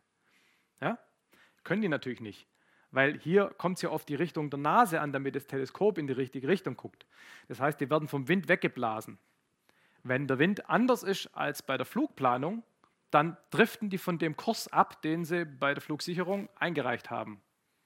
Na? Und das war am Anfang wohl interessant, weil das wollte die Flugsicherung erstmal nicht verstehen. Und so über die Jahre äh, klappt es wohl. Anyway, die, dann haben sie eben eine passive Dämpfung. Wenn man hier nochmal kurz zurückgeht, sieht man hier, wo sind sie denn? Hier, diese Dinge, das sind im Prinzip so ähnlich, mehr oder weniger wie Autoreifen, mit Pressluft gefüllt. Und das dämpft einfach die, die hochfrequenten äh, Vibrationen, die so ein Flugzeug halt immer hat von Triebwerk und sonst irgendwas, also passive Dämpfung. Und dann gibt es die Feinregelung, da wird es langsam interessant. Die haben quasi, nein, nochmal zurück, scheiß Animation, ähm, die haben hier eine, ganz, eine große Stahlkugel, also hohl, und hier das entsprechende gleich runde vom Radius her Gegenstück. Hier drin ist ein Ölfilm und das Teleskop wird erstmal mechanisch ausbalanciert mit Gegengewichten, sodass es quasi hier der Spiegel und da das Instrument so quasi ausbalanciert ist. Und zwar so fein, dass man mit dem kleinen Finger bewegen kann. Das wird vor dem Start quasi gemacht, wird da wirklich wird Eisenplatten hingeschraubt, dass das halt ausbalanciert ist. Und dann haben die quasi Elektromagnete an, diesen, an dieser Kugel dran und Stichwort kleiner Finger, ne, können dann quasi mit den Elektromagneten zweieinhalb Grad nach oben, unten und nach rechts, links regeln. Und damit wird quasi die Feinregelung gemacht. Und dann gibt es eben äh, Kameras und Gyros, da komme ich gleich noch dazu, also äh, Kreisel, die quasi ähm, das Ziel anvisieren. Macht man üblicherweise so Guide Star, also irgendwo hingucken und nebendran ist irgendwie ein Stern. Da macht man ein Foto davon und hält den quasi bildlich gesehen in der Mitte von dem Bild per Kamera. Ja. Und ähm, klick. Oh, das ist keine so tolle Auflösung. Ne? Also hier hat man das Teleskop, hier sind die entsprechenden äh, Kameras dran, die quasi das, das, ein Bild vom, ein optisches Bild, nicht ein Infrarotbild, sondern ein optisches Bild von der Zielregion machen und das einfach versuchen zu stabilisieren. Ähm, genau, und hier sieht man nochmal den Schnitt dadurch und hier sind halt die entsprechenden Magnettorger dran, die dann letztendlich das Ding bewegen. Und der Regelkreis ist halt ganz interessant. Ähm, man hat quasi den, die, die Position, die man angucken will, hat dann entsprechende Controller für die Positionen, für die erste Ableitung, die dann letztendlich diese äh, Magnettorger beaufschlagen und hat dann hier im Prinzip die drei Kameras. Das ist ein Wide Field Imager, Fine Field Imager und Focal Plane Imager. Das sind halt drei Kameras, die unterschiedliche, wenn man so will, Zoom-Stufen haben, die alle aber im Prinzip verwendet werden können, um ein Referenzbild zu machen und das optisch in der Mitte zu halten. Und jetzt ist halt das Problem, dass ähm, wenn wir jetzt, also ich war in Regelungstechnik echt schlecht, im Studium. Das war mein mit großem Abstand schlechtestes Fach. Also Vorsicht. Aber wenn man halt nur mit der Kamera regeln würde, dann würde es halt relativ lang dauern, bis man erkennt, dass jetzt da quasi der Stern zum nächsten Pixel wandert, weil sich das Ding bewegt. Ja? Und deshalb haben sie eben zusätzlich, guck, guck, entsprechende Beschleunigungssensoren und messen damit quasi die Beschleunigung von dem Teleskop durch irgendwelche Turbulenzen und ähm, rechnen das hier eben entsprechend gegen. Und ähm, das Ganze machen sie dann eben nicht nur mit den Beschleunigungsmessen, sondern eben auch noch mit Gyros. Und das wird dann alles verrechnet. Und das ist noch interessant. Das Problem ist nämlich folgendes: Das Teleskop guckt irgendwo hin und ähm, das bedeutet ja letztendlich, dass ähm, das Licht das da beobachtet wird, auf dem Spiegel landet. Dadurch wird der Spiegel, da wo es hell ist, sozusagen warm. Ein ganz kleines bisschen. Dadurch gibt es optische Verzerrungen. Das heißt, die müssen dafür sorgen, dass sich der Spiegel gleichmäßig erwärmt und quasi, äh, dass sich ein Fehler in der Beobachtung an dem einen Punkt nicht aufsummiert. Das heißt, die müssen ständig dafür sorgen, dass das Licht an andere Orte auf dem Spiegel fällt, weswegen die die ganze Zeit den Spiegel rauf und runter klappen. Im paar zig Hertz. Das heißt also, die haben zusätzlich zu der eigentlichen Positionsregelung noch so eine ständige Flattern von dem Spiegel, was natürlich wieder rausgerechnet wird. Und zusätzlich kommt dazu, dass, wenn die da beobachten, ähm, ein Großteil dessen, was die aufnehmen, Störungen von der Atmosphäre sind. Das heißt, die müssen quasi auch noch regelmäßig an eine andere Stelle gucken, um quasi Dunkelheit aufzunehmen, um das wieder gegenzurechnen. Das wird auch noch alles hier gegengerechnet und das kommt dann im Endeffekt, ähm, wird dann die Gesamtregelung. Und letztendlich, was halt das Coole ist, dass dadurch, dass das Ding letztendlich an, also die Bewegung des Flugzeugs muss nicht kompensiert werden, weil das davon nämlich gar nichts weiß. Also das Teleskop hängt quasi inertial am Stern und nicht am Flugzeug. Das heißt, wenn man da hinten drin ist und das Teleskop anguckt, sieht man natürlich, wie sich das Teleskop ständig bewegt. Aber in Wirklichkeit ist das Teleskop natürlich stabil und der Flieger bewegt sich ums Teleskop drumherum. Und letztendlich ist die Regelung von dem Teleskop genauso, wie man einen Satelliten regeln würde. Ein Satellit, der hat ja kein Flugzeug drumherum der kann sich ja nicht relativ zu irgendeiner Plattform ausrichten, sondern der Satellit, wenn der irgendwie ein Teleskop drauf hat, guckt ja auch an den Stern, hat Bewegungs-, Beschleunigungsmesser. Und ähm, hier der Oliver Zeile, der für die Teleskopsteuerung zuständig ist, hat hier in Stuttgart ähm, Raumfahrttechnik studiert, aber eben im Satellitenumfeld. Er sagt im Prinzip, ähm, wird das Teleskop mit dem Flieger genauso geregelt wie ein Satellit. Ja, das heißt also, eigentlich genau die gleiche Geschichte, nur dass es beim Satelliten halt Reaktionsräder sind, also quasi Massen, die beschleunigt werden und dann durch die Reaktion den Satellit bewegen. Und bei Sophia ist es halt sind die Magnettorker. Aber die Geschichte mit äh, Beschleunigungsmessern und Gyros und den Kameras ist genau gleich wie beim Satellit. Jo, Sophia. Coole Sache.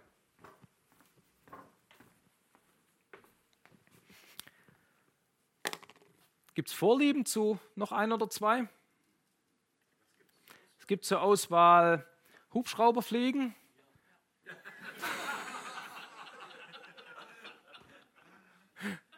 Okay, ich lese nicht weiter, oder?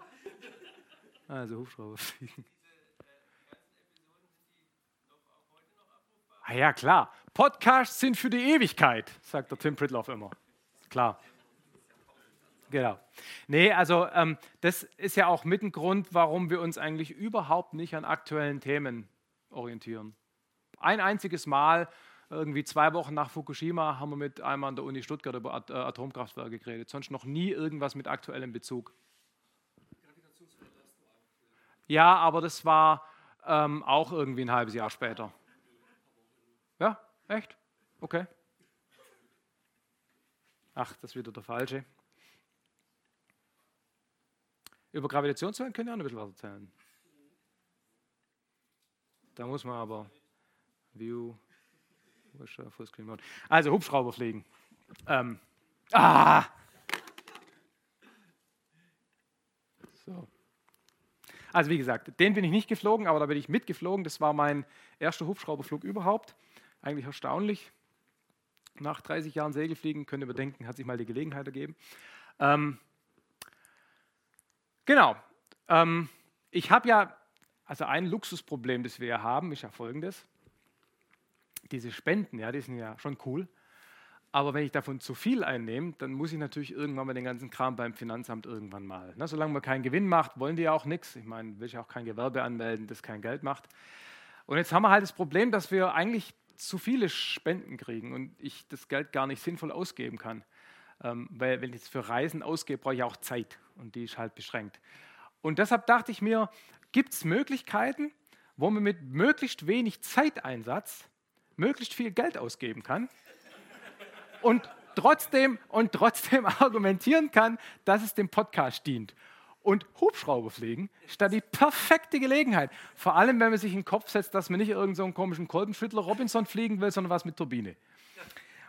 Also das Ziel mit dem Geld ausgeben hat da funktioniert. Also ich bin so eine EC äh, 350 oder wie sie heißt geflogen, so eine Eco-Ray. Das ist ein einmotoriger oder einturbiniger Hubschrauber. Gibt es eine Firma namens Helix, die sitzen in der Heilbronner Gegend, die kenne ich daher, dass ähm, die äh, auf dem Messelberg, wo ich segel, fliege schon seit Jahren am Flugplatz fest im Rundflüge machen. Und tja, da bin ich äh, dieses Jahr im Februar mal hingegangen und habe mich da eine Stunde lang mit Achim Wiedmann in das Ding reingesetzt und wir sind geflogen. Und ähm, wisst ihr irgendwas zum Thema Hubschrauberfliegen? Ja, das gilt ja nicht. also grundsätzlich läuft es halt so, man hat ähm, zwei Hebel und die Pedale. Also man hat wie im Flugzeug auch den Knüppel, vorwärts macht schneller, rückwärts macht langsamer, ne? Bäume groß, Wolken groß ähm, und links, rechts. Ähm, und es gibt den Pitch, mit dem kann man letztendlich rauf und runter steuern. Also rauf und runter nicht im Sinne von Nase hoch und nach oben fliegen, sondern in sich rauf und runter steigen. Wie, wie das genau technisch funktioniert, gucken wir uns gleich an. Und dann gibt es eben noch die Pedale. Damit kann ich wie im Flugzeug auch rechts-links steuern. Und ähm, man nennt das, was der Pitch hier eben auch macht, die kollektive Verstellung. Und das, was der Stick macht, Stick macht, die zyklische Verstellung. Und das liegt eben daran, wie das funktioniert. Das gucken wir uns eben gleich an. Ähm, genau, also grundsätzlich ist ja das Problem, dass sich beim Hubschrauber, wenn sich der Rotor dreht, ne, Drehmoment, gibt es ein Gegendrehmoment, das heißt, der Rumpf des Rotors würde sich quasi in die andere Richtung wegdrehen. Um das zu verhindern, gibt es da oben den Heckrotor, der einfach sozusagen in die andere Richtung einen Schub erzeugt, einen Auftrieb erzeugt oder ja, ob man das einen Auftrieb nennen will, einen Quertrieb erzeugt, um dem Drehmoment entgegenzuwirken. Das heißt, ähm, ich muss eben, ja, das muss halt, muss halt zusammenpassen. Grundsätzlich ist es so, dass man hier mal den Begriff des Anstellwinkels erklären muss. Ähm, Auftrieb an dem Flügel funktioniert ja so, dass der Flügel, also ich erzähle es mal so, wie man es mir vor 20 Jahren oder 30 Jahren erklärt hat, ist natürlich inzwischen scheiß Blödsinn. Aber okay, also jedenfalls, wenn die Luft direkt von hier vorne kommt, ist da oben rum weiter als da unten rum, weil es hier stärker gewölbt ist. Und jetzt kommt die komische Annahme, die mir keiner erklären kann, warum die wahr sein sollte, ist auch nicht so, aber die Luftteilchen, die hier vorne gleichzeitig ankommen, müssen auch da hinten wieder gleichzeitig ankommen. Sonst würde man ja die Luft verschieben. Das hat alles was mit Wirbeln und Drehmomenten zu tun, aber das ist zu kompliziert für mich. Also, die Luft da oben rum hat einen weiteren Weg. Wenn sie hinten gleichzeitig ankommen will, muss sie schneller sein. Luft, die schneller strömt, hat einen geringeren statischen Druck. Das heißt, da oben entsteht ein Unterdruck und da unten entsteht ein entsprechender Überdruck. Tatsächlich ist es so, dass ein Flügel üblicherweise oben zwei Drittel Unterdruck und unten ein Drittel Überdruck hat. Das heißt, eigentlich hängt ein Flugzeug in der Luft und liegt nicht auf einem Luftpolster. So, ähm, wie viel Auftrieb so ein Flügel erzeugt, hängt von der Form ab. Also ganz vereinfacht, je dicker, desto größer der Unterschied, desto mehr Auftrieb auch mehr Widerstand und so weiter, aber mal grundsätzlich. Jetzt kann man aber den Auftrieb auch noch dadurch ändern, dass man den Winkel zwischen Flügelsehne und Anströmrichtung ändert. Man nennt es den Anstellwinkel, den nennt man auch Alpha. Hier haben wir jetzt einen Anstellwinkel von, keine Ahnung, 30 Grad, 25 Grad, das heißt, der Winkel zwischen diesen beiden ist 25 Grad. Ich kann also quasi für einen gegebenen Flügel, dessen Profil ich ja nicht ändern kann, das ist ja fix, kann ich den Auftrieb ändern, indem ich ihn mehr oder weniger stark anstelle. Ja? Heißt also, Anstellwinkel, wichtiger Begriff. Und ähm, jetzt gibt es da eben ein sogenanntes Polardiagramm, das den Zusammenhang zwischen Widerstand und Auftrieb für bestimmte Anstellwinkel angibt. Und idealerweise ist es so, dass es in diesem Diagramm einen Bereich gibt, wo mit Steigerung des Anstellwinkels der Auftrieb deutlich größer wird, aber der Widerstand nur ein bisschen. Ja? Und Letztendlich führt es dann dazu, dass man in einem gewissen Bereich von Anstellwinkeln den Auftrieb eines äh, äh, äh, Flügels wählen kann. Ja, mal ganz vereinfacht. So. Heißt also, wenn ein Hubschrauber steigen will, dann muss er dafür sorgen, dass von seinen Rotorblättern, die sich da oben rumdrehen, bei allen gleichzeitig der Anstellwinkel vergrößert wird. Dann produzieren die mehr Auftrieb und der Hubschrauber steigt. Ja, das heißt, wenn ich an diesem Pitch ziehe, deshalb nennt man es eben auch die kollektive Rotorverstellung, dann werden von allen Rotorblättern der Anstellwinkel ein bisschen, äh, die drehen sich ja so rum, also vergrößert und der Hubschrauber steigt. Okay? Und natürlich andersrum, wenn ich den verringere, dann sinkt er. Ja, sieht man hier eben, man kann dieses gesamte Ding in der Mitte nach oben und unten schieben und dann wird hier über diese Hebelmatik von allen Blättern der Anstellwinkel verstellt. Der Haken ist jetzt, wenn ich da den Anstellwinkel größer mache, wird ja auch der Widerstand größer. Vielleicht nicht um so viel, wie der Auftrieb größer wird, habt ihr ja gerade im Diagramm gesehen, aber ein bisschen. Wenn der Widerstand größer wird, letztendlich äh, führt es zu mehr Drehmoment. Heißt also, ich muss, damit der Hubschrauber, wenn ich steige und ich damit den Widerstand von dem Rotor vergrößere, dann dreht er sich weg. Weil, haben wir mehr Drehmoment. Damit er sich nicht wegdreht, muss ich ins Pedal treten weil das Pedaltreten dazu führt, dass der Heckrotor mehr Auftrieb oder weniger, je nachdem, wie das alles zusammenpasst, erzeugt und dann quasi das Drehmoment kompensiert. Heißt also, wenn ich quasi den Pitch erhöhe, wird der Anschwinkel größer, Widerstand wird größer, Motor, Dreh, Rotor, Drehmoment wird größer und das führt letztendlich dazu, dass ich in die Pedale treten muss. Also immer wenn ich an dem Hebel ziehe, muss ich auch gleichzeitig in die Pedale treten und zwar so viel, dass das Ding dann weiterhin seine Richtung hält. Das ist ein bisschen Koordinationsübung. Da komme ich am Schluss drauf. Das war die totale Katastrophe am Anfang.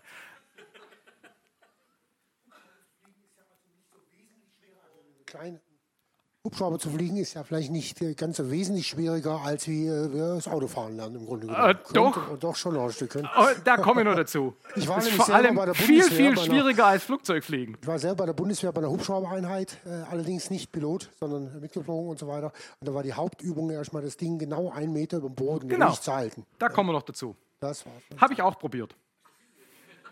Hä? Nee, ich habe nicht gefilmt. Äh, das wäre auch echt peinlich. Um, anyway, so und jetzt, jetzt kommt der nächste Punkt. Jetzt will ich vorwärts fliegen. Ja? Das heißt, wenn ich den Knüppel, den, also den Cycling in der Mitte habe, dann sind, wie gesagt, die Anstellwinkel von allen Rotorblättern gleich, haben wir gerade gesagt. Jetzt, wenn ich den nach vorne tue, dann wird über die zyklische Verstellung dafür gesorgt, dass immer, wenn das Blatt hinten vorbeikommt, der Anstellwinkel kurz vergrößert wird. Wenn es vorne vorbeikommt, wird es ein bisschen verkleinert. Das heißt, ich habe quasi hinten, wenn ich vorwärts fliegen will, mehr Auftrieb. Dadurch neigt sich der Hubschrauber nach vorne und dadurch wird natürlich ein Teil der, des Auftriebs, den der Rotor erzeugt, der im, also im stationären Fall nach unten geht, na, Kräftezerlegung, ihr wisst noch, damals 11. Klasse in der Schule, ähm, geht jetzt ein Teil von der Kraft nach hinten, ist cool, weil dadurch bewegt sich der Hubschrauber nach vorne, heißt aber eben auch, dass ich nicht mehr so viel nach unten habe, das heißt, der Hubschrauber sinkt. Wenn ich das nicht will, kein Problem, muss ich nur ein bisschen am Pitch ziehen. Ihr erinnert euch, da muss ich ins Pedal treten. Ja? Das heißt, der Punkt ist beim Hubschrauber, dass, immer, dass man immer mit allen Steuerorganen ständig zu tun hat. Und das ist anders als beim Flächenflugzeug. Geht noch weiter. Ein Hubschrauber ist labil. Also na, es gibt hier ja diese drei verschiedenen äh, Geschichten. Stabilität heißt ja, wenn ich ein Ding aus seinem Gleichgewichtszustand auslenke, geht es von selber wieder zurück. Ne? Also Schale, Kugel geht von selber wieder zurück. Indifferent heißt, dass na, ich stoße das Ding an und es wird sich, wir vernachlässigen die Reibung wie immer, ähm, unendlich lang mit gleicher Geschwindigkeit weiter bewegen. Ne? Und labil heißt, ich muss es nur antippen und es haut ab. Also es, sozusagen die Auslenkung wird schlimmer oder wenn man es über die erste Ableitung anguckt, die Bewegung wird immer schneller. Also man hat sozusagen eine immer größere, eine sich selber vergrößernde Störung sozusagen. Das Problem ist, Hubschrauber sind hier. Ja? Flächenflugzeuge sind da. Wenn ich mit meinem Segelflieger einen Knüppel loslasse, kein Problem. Ich kann eine Kurve einleiten und in der Kurve alles loslassen, wenn ich keine starken Turbulenzen habe. Das Ding fliegt einfach im Kreis rum. Hier nicht. Man muss also quasi ständig aktiv regeln. Ja? Und wie gesagt, dann haben wir eben äh, schon mal daher diese Feinfühligkeit, weil ich quasi hier jede ganz kleine Auslenkung verschlimmert sich sozusagen automatisch, wenn man nicht aktiv dagegen arbeitet. Ja. So, und dann gibt es das zweite Problem in dieser Interaktion, das habe ich schon gesagt, ich ziehe am Pitch, dann muss ich in die Pedale treten, ich ziehe hier spaßhalber mal einen Knüppel nach hinten, dadurch habe ich nur noch einen geringen Auftrieb, muss wieder am Pitch ziehen, muss in die Pedale treten und dann geht es natürlich weiter. Jetzt fliege ich vorwärts Ab ungefähr 30 km/h kommt der sogenannte Transitionsauftrieb. Da erzeugt der Rotor nicht nur durch die Drehung Auftrieb, sondern auch aerodynamisch durch das Vorfliegen. Das heißt, wenn ich die Höhe halten will, kann ich jetzt am Pitch ein bisschen nachlassen. Ja, geht es wieder alles los. Ähm, und dann, wenn ich landen will, gibt es den Bodeneffekt. Das heißt, ich sink nach unten mit einer bestimmten Pitch-Einstellung, komme jetzt in die Nähe vom Boden und Luftkissen, genau, Bodeneffekt, Ground-Effekt. Das heißt, da muss ich ihn jetzt quasi regelrecht runterdrücken. Also ich muss, das war wirklich krass, ich muss wirklich so den Pitch nach unten drücken, damit er quasi durch diesen Puffer durchgeht ne? und dann geht die Geschichte schon wieder los. Also quasi die, die letzten 200 Meter von der Platzrundenhöhe zur Landung, du bist ständig am Rumwirkeln. Genau, man arbeitet eben ständig mit allen Steuerorganen. Und das heißt also, man fliegt einen Hubschrauber vor allem extrem feinfühlig. Klar, wenn ich das jahrelang mache, dann geht das komplett aus dem Unterbewusstsein. Ähm, der Typ, mit dem ich geflogen bin, war auch, äh, wie soll ich sagen, ähm, sehr didaktisch, äh, didaktisch sehr begabt. Äh, er gemeint, so, also er, ne, von der Halle sind wir da so vor, also hat er das Ding vorgeflogen, so quasi so, so eine Wiese, da war so ein Hover-Quadrat aufgemalt, also im Prinzip einfach so ein, ja, so ein Quadrat halt auf den Boden gemalt. Und im Prinzip ist die Idee einfach im Rahmen einer Hover-Übung, also einfach nur stehen bleiben, nicht das Quadrat verlassen. Er hat gemeint so, also ich starte jetzt und dann nimmst du. Und dann bleibst du einfach in einem Quadrat. Es hat keine zwei Sekunden gedauert. er natürlich gelacht. Ähm, das war schon mal der erste Punkt. Also ähm, das war am Anfang wirklich hoffnungslos. Und dann sind wir eben eine Stunde geflogen, ein paar Platzrunden geflogen. Sobald das Ding mal 100 km/h vorwärts fährt, fliegt es in ein Flugzeug. Ne? Dann hat es genügend Stabilisierung rundherum, dann ist es kein Thema. Ähm, dann haben wir ein paar Startlandungen gemacht, ein bisschen Auto rotiert und ähm, dann hat es funktioniert. Am Schluss habe ich dann sozusagen, also es war nicht elegant, aber ich habe es geschafft, mich in diesem Quadrat da aufzuhalten. Ich habe ihn dann gefragt, wie lange man braucht, um das wirklich vernünftig zu können. Er hat erzählt, er war seinerzeit bei der Bundeswehr, da war die sozusagen die A-Prüfung, mit der sie die Leute rausgefiltert haben, die es dann nicht blicken, ähm, einfach ähm, ein paar Minuten lang hier einfach dem Quadrat entlang fliegen. Also quasi die Nase immer in die gleiche Richtung, also nach rechts, nach hinten, nach links, nach vorne, in gleicher Höhe, mit konstanter Geschwindigkeit, einfach so. Und wer das nach 15 Stunden war, glaube ich, ungefähr, hat er gesagt, wer es da hinkriegt, der darf weitermachen, alle anderen heimgehen oder sonst irgendwie Koch werden oder was auch immer. Ähm, also das war wirklich eine, eine coole Sache. Ich war dann, wie gesagt, vor ein paar Tagen bei denen und die haben einen Autopilot. Also Autopilot ist der falsche Begriff, aber eine, eine Hoverhilfe. Also der kann das Ding hinstellen und dann bleibt das Ding stehen. Kann auch jede blöde Drohne für ein paar hundert Euro inzwischen. Ja, aber hier diese, diese Utility-Hubschrauber da, die haben das nicht, weil die eigentlich, ähm, erstens ist es teuer, ist Elektronik, äh, und zweitens sagen, äh, habe ich ihn gefragt, warum die das nicht haben. Da hat er gemeint, ja gut, ich meine, sie sind eh ständig am irgendwas tun. Also dieses ewig rumstehen und hovern ist einfach nicht so der zentrale Use Case und deshalb hat man das halt da nicht drin. Ne? Also ähm, klar, und nach einer Weile geht es natürlich von selber. Anyway, das war eine, war eine echt spannende Sache. Und äh, wie gesagt, das hat auch mein Finanzproblem. Also das Ding, ähm, die rechnen 1000 Euro auf die Stunde. Ne?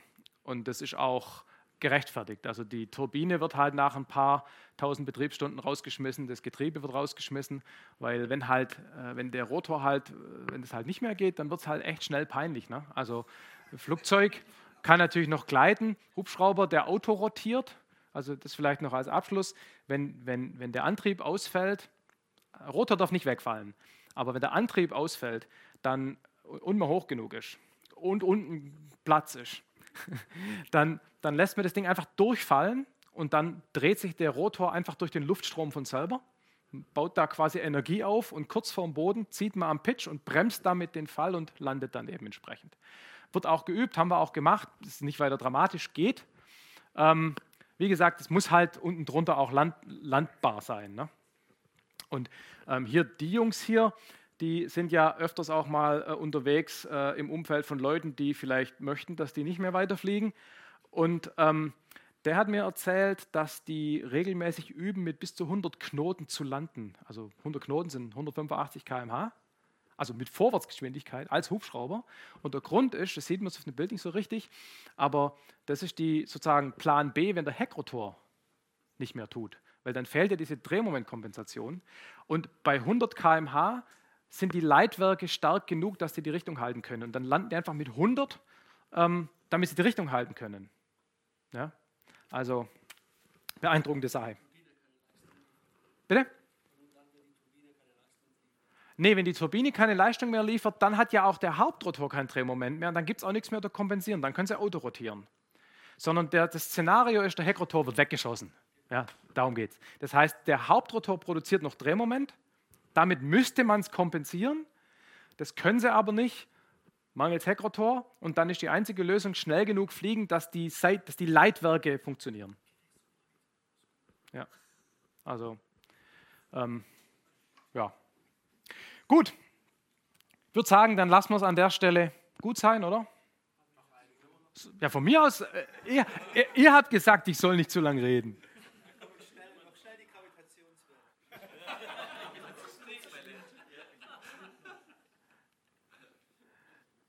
Du weißt, was du dir damit antust, oder? Okay. Das ist nämlich tatsächlich das äh, Schlimmste. Ha? Ja. Ah, schon wieder. Geh weg. Also Gravitationswellen, Episode 223, äh, most downloaded of all time. Ähm, der Mensch hat vor langer Zeit mal ähm, äh, die Relativitätstheorie aufgestellt, die allgemeine, und hat da ja im Prinzip äh, prognostiziert oder behauptet, dass ähm, die Gravitation letztendlich als Krümmung des Raums zu erklären ist. Ne? Wissen wir alle, denke ich. ähm, genau, also so, ich meine, das steht ja, weiß ja. Und wenn sich jetzt ähm, Massen beschleunigen, dann entstehen dadurch ähm, Wellen in, diesem, in dieser Raumzeit. Also letztendlich kann man sich das wirklich so, okay, das ist schwierig mit dem vorstellen, aber ähm, die Idee oder die, das Bild ist, dass wenn sich eine Masse bewegt, äh, Entschuldigung, beschleunigt, zum Beispiel, weil sie auf einer Kreisbahn ist, Kreisbahn ist eine ständige Beschleunigung, ne? Geschwindigkeitsvektor, dass sich da dann eben entsprechend Raum, also äh, äh Gravitationswellen ähm, ausbreiten. Und ähm, das wurde vor langer Zeit schon mal, zufällig weiß ich, sind 44 Jahre, ähm, leider, ähm, gab es dann Nobelpreis für Physik dafür, weil die beiden das indirekt nachgewiesen haben.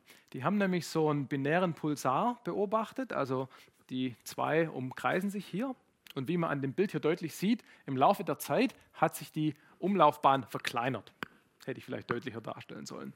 Und die haben ausgerechnet, dass der Energieverlust, der dieser Verkleinerung der Bahnen entspricht, auf 1% genau zu dem passt, was äh, Gravitationswellenabstrahlung an Energieverlust bedeuten, wenn man Einsteins allgemeine Relativitätstheorie glaubt. Und wenn irgendwas auf 1% passt und außerdem elegant aussieht, dann wissen wir ja, ist es auch so. 1% Physiker reicht. Ähm, und dafür haben die eben dann den Nobelpreis gekriegt. Das war eine indirekte, ein indirekter Nachweis. Jetzt ist eben die Frage, wie kann man Gravitationswellen direkt auf der Erde nachweisen? Ja? Und im Prinzip ist es ganz einfach. Ähm, es gibt ein paar Gravitationswellendetektoren. Ich war seinerzeit beim Geo 600. Das ist bei, war Braunschweig oder Hannover? Hannover, genau. Und wie man hier deutlich sieht, handelt es sich hier um ein äh, Hochpräzisionsphysik-Experiment. Das Weltblech-Ding. Ähm, das ist im Prinzip ein Michelson-Interferometer. Also was gemacht wird, ist, man Warte mal, das habe ich doch sogar hier hingeschrieben. Man schießt da Licht rein in diese beiden Arme und diese Arme hier, 600 Meter lang, weil es so heißt, oder andersrum, ähm, diese Arme werden verlängert, wenn da eine Gravitationswelle vorbeikommt. Und wenn sich die Arme verlängern, dann entsteht von diesem Laserlicht, das da reingeschickt wird, ne, wird verschoben, gibt es einen gleichen Phasenunterschied und dann kann man Interferenz machen und dann sieht man da ein sich änderndes Muster. Konkret ist bei denen so, dass wenn da keine Gravitationswelle vorbeikommt, ist es hier dunkel und wenn eine Gravitationswelle vorbeikommt, dann leuchtet es hier. Leuchten. Also ne, sowas, wo man dann so einen so Kellerraum an Physik braucht, dass man das Leuchten erkennen kann. Aber prinzipiell leuchtet es. Das Problem an der Sache ist, dass diese Änderung der Länge des Arms 10 hoch minus 21 Meter pro Meter Messstrecke ist. Und nur um das ins Verhältnis zu setzen, das ist ein Zehntausendstel eines Protons. Das ist echt wenig. Ja? Das heißt also, im Prinzip ist das ganz einfach, wie man Gravitationswellen misst. Man braucht halt echt viel Messtechnik. Und das ist im Prinzip das Spannende. Und das ist auch was, ich war ja bei allen möglichen so Physikexperimenten inzwischen. Und im Prinzip ist es immer ganz einfach. Und die Wissenschaft ist da auch gar nicht unbedingt so die Herausforderung, weil im Prinzip steht ja alles in den Formeln. Das sind alles Ingenieursmeisterwerke. Das geht nur immer unter. Ja, die Wissenschaftler sind ja die Helden. Die Ingenieure, die sind ja nur die, die Arbeit irgendwie machen. Ähm, Aber was da an, an Messtechnik drin steht, ist echt krass und das habe ich so ein klein bisschen aufbereitet. Also grundsätzlich fängt das Ganze mal, man soll es nicht glauben, mit einer mechanischen Dämpfung an. Also die haben quasi hier diese Spiegel, wo quasi das Licht am, ne, vom anderen Ende des Rohrs kommt und hier reflektiert wird, damit ich es dann vorne interferieren kann. Und die sind halt aufgehängt, entsprechend schwer, an einem mehrstufigen Pendel. Es ist so, dass die Dämpfung, also wenn ich da oben quasi eine Störung einbringe, eine Schwingung, dann wird die ähm, letztendlich proportional zum Quadrat der Frequenz, die ich einbringe, gedämpft bei so einem Pendel. Ähm, wenn die Frequenz, um die es geht, deutlich größer ist als die Resonanzfrequenz. Die Resonanzfrequenz ist sehr niedrig, weil das Ding ist scheiße schwer und gedämpft wird es eben gegen äh, äh, äh, äh, Frequenzen, die halt sozusagen ungefähr in dem Bereich liegen würden, wo auch die Gravitationswellen auftauchen und dann passt diese Bedingung ungefähr. Dann haben die hier, ja genau, das steht hier, dann haben die hier drei Ebenen von Pendels und kriegen damit schon mal eine Dämpfung von 10 hoch 18. Rein mechanisch. Ja? Wenn man dann da ein bisschen genauer nachguckt, dann haben sie hier Fäden, die aus Einkristallen äh, gezogen sind, damit das alles sich nicht selber wieder. Also da kann man, man kann da beliebig tief reingucken, das wird alles immer noch krasser. Ja? Aber im Prinzip einfach nur ein dreifaches Pendel. Ähm, für LIGO, also dieses Ding, was da seinerzeit die, diesen, also ne, habe ich am Schluss als große Überraschung, ne, haben wir vor zwei Jahren haben sie ja da Gravitationswellen tatsächlich gemessen, die haben ein vierfaches Pendel, um hier quasi nochmal ein 10 hoch 3 dazu zu kriegen. Und dann steht hier 10 hoch 21 und das ist zumindest mal die gleiche Zahl. Schon mal gut. Genau, also erstmal mechanisches, ähm, äh, mechanisches Dämpfen. Da gibt es so eine Truppe in Glasgow an der Universität, die haben sich spezialisiert auf diese Dämpfungen. Die machen nichts anderes für die ganze Welt. Jetzt haben sie aber auch eine aktive Regelung weil für niedrigere Frequenzen müssen sie eben aktiv dagegen steuern. Außerdem müssen sie ja die Spiegel entsprechend auslenken, damit der auch sozusagen richtig zurückreflektiert und auf der anderen Seite wieder irgendwie ein Sensor trifft. Jetzt können sie aber natürlich nicht hier irgendwie mit mechanischen Sachen ran, weil die würden ja wieder die Störungen übertragen. Also läuft es so, dass da hinten ein zweites Pendel hängt und da per Elektromagnet letztendlich ähm, das Ding aktiv geregelt wird. Die haben insgesamt in dem System 260 Regelkreise, die sie ständig aktiv steuern, ähm, um die Präzision hinzukriegen und die, ähm, die, äh, die Störungen rauszufiltern, die äh, nicht durch die Mechanik einfach ne, f Quadrat mit f größer, größer Resonanz automatisch rausfallen. Jetzt ist es aber so, dass man hier in Größenordnungen ist, wo die Atome und die Physik schon komisch sind, also Quantenphysik komisch. Und zwar gibt es da etwas, das nennt sich Schrotrauschen. Ähm, ist immer dann, wenn ein Strom eine Potentialbarriere über, also ein Spannungsgefälle, quasi Widerstand irgendwie überströmt, ähm, dann entsteht es. Und zwar entsteht es ganz grob deshalb, weil ja ein Strom, ähm, ach guck an, hallo Nora, die andere Hälfte von Omega Tau, könnt ihr mal begrüßen. Ähm, Im Prinzip sind das alles einzelne Ladungsträger, die berühmten Löcher die da fließen aus dem Physikunterricht ne, oder die Elektronen. Und jeder fließt für sich. Und jetzt sind es ja eben alles äh, entsprechend äh, quantenmäßig kleine Dinge und dann rauschen die halt. Und ohne jetzt hier ins Detail zu gehen, ich verstehe das Detail im Detail auch nicht, aber der Punkt ist, hier gibt es eine Größe äh, Rauschempfindlichkeit von so einem Detektor. Also ähm, das will man klein kriegen. Ja? Und man sieht hier, das hängt von allem Möglichen ab, ähm, zum Beispiel von der Frequenz des Lichts, das man da durchschickt, ähm, von H natürlich, ähm, von der Armlänge und eben auch von der Leistung, mit der man da rein lasert. Und es steht praktischerweise im Nenner. Das heißt, je mehr Leistung, desto geringer das Rauschen. Das heißt also, um das Rauschen, das uns unsere Messung kaputt macht, zu reduzieren, mehr Laserleistung. Prinzipiell mal. Jetzt ist es aber, genau, das steht hier. Jetzt ist es aber so, dass das Ding hier erstens unter der Wurzel steht. Das heißt, ne, viel mehr hier bringt nur ein bisschen weniger da, weil es halt unter der Wurzel steht. Also quasi umgekehrt quadratisch. Außerdem ist es so, wenn man damit zu viel Laserleistung reinschießt, dann wärmen sich die Spiegel auf und verziehen sich. Ganz schlecht. Außerdem, das muss ich mal geben hier, Schwingungen durch Lichtdruck ja? Das heißt also, man kann nicht beliebig viel mehr Energie reinschießen, weil das dann andere Probleme bei der Messtechnik mit sich führt, mit sich bringt. Außerdem ist es so, dass Laser Qualitätsprobleme haben. Je mehr ich, also je größer die Laser, also je, mehr Energie die Laser letztendlich abstrahlen, desto schlechter wird die Kohärenz, also die äh, Phasenhomogenität des Lichts und desto schwieriger wird es auch, das quasi alles schön äh, quasi genau gepinpointet, ne, hier Laser, ähm, zu haben. Das heißt, das Ding läuft auseinander, das will man eben auch nicht. Das heißt, bei einigen 100 Watt ist halt Schluss. Das heißt also, der, das, dieses immer mehr Laserenergie funktioniert halt auch nicht so richtig. Deshalb haben die erstmal äh, selber sich einen Resonator gebaut. Also man hat hier quasi die Laserquelle und die geht in einen Resonator. Eigentlich ist es auch nichts anderes wie ein Laser. Also ein Laser funktioniert ja auch so, dass in so einer Cavity quasi das Licht ständig hin und her geht und dann lässt man, nachdem sich entsprechend aufgeschaukelt hat, lässt man es bei einer bestimmten Frequenz raus. Das machen die hier auf großer Granularitätsebene nochmal und kriegen damit sozusagen, das nennen die sich Power Recycling Cavity, ungefähr einen Faktor 1000 an Laserintensität bei, denen, bei den Frequenzen, die es interessiert, ähm, ohne dass sie mehr Laser brauchen. Ja, das ist schon mal der erste Trick. Dann geht es eben, wie gesagt, hier in diesen äh, in das Interferometer, geht da hintere, wird reflektiert, geht nochmal vor, geht nochmal nach hinten. Also die gehen zweimal durch, damit es quasi doppelt so lang wird. Jetzt muss man die Dinge irgendwie regeln.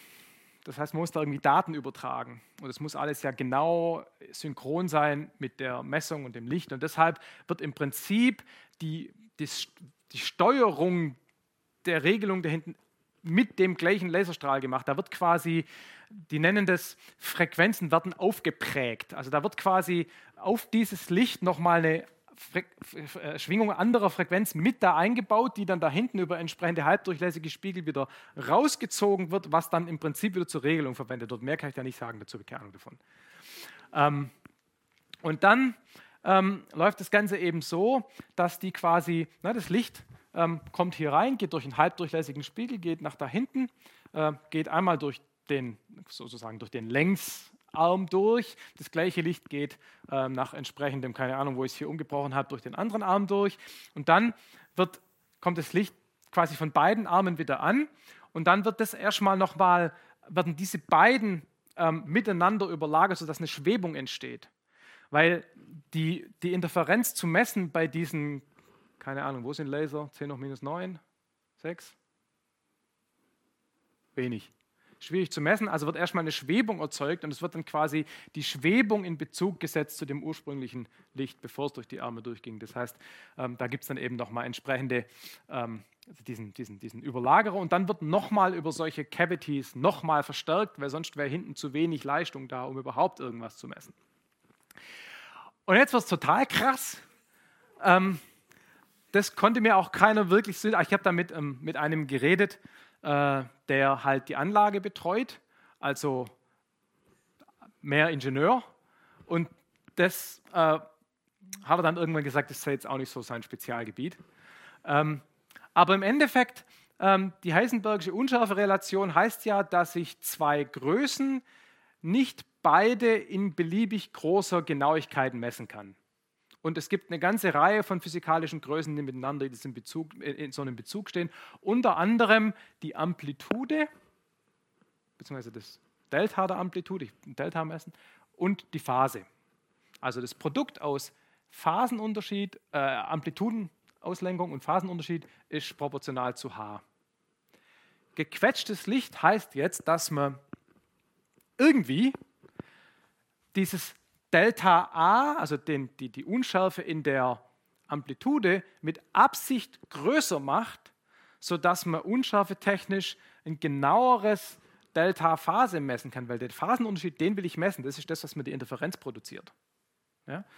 Und das führt dann dazu, wenn man sich dieses Signal anguckt, dann hat man eben ähm, bei, bei gequetschtem Licht also ungequetscht würde ein Signal so aussehen und gequetscht so. Und aus eurer Perspektive müsste man hier vermutlich so etwas Sinusartiges erkennen, rein interpretieren können.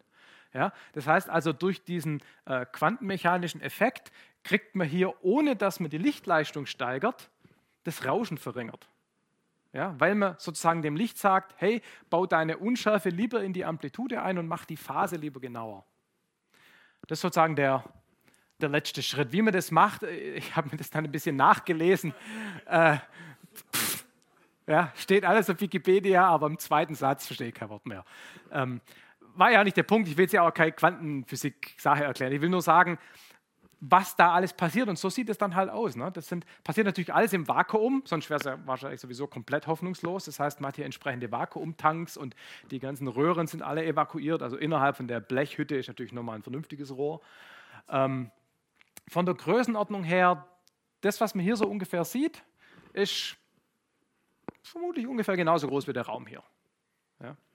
Und dann gibt es ein bisschen Messtechnik. und das ist nur ungefähr ein Zehntel von dem.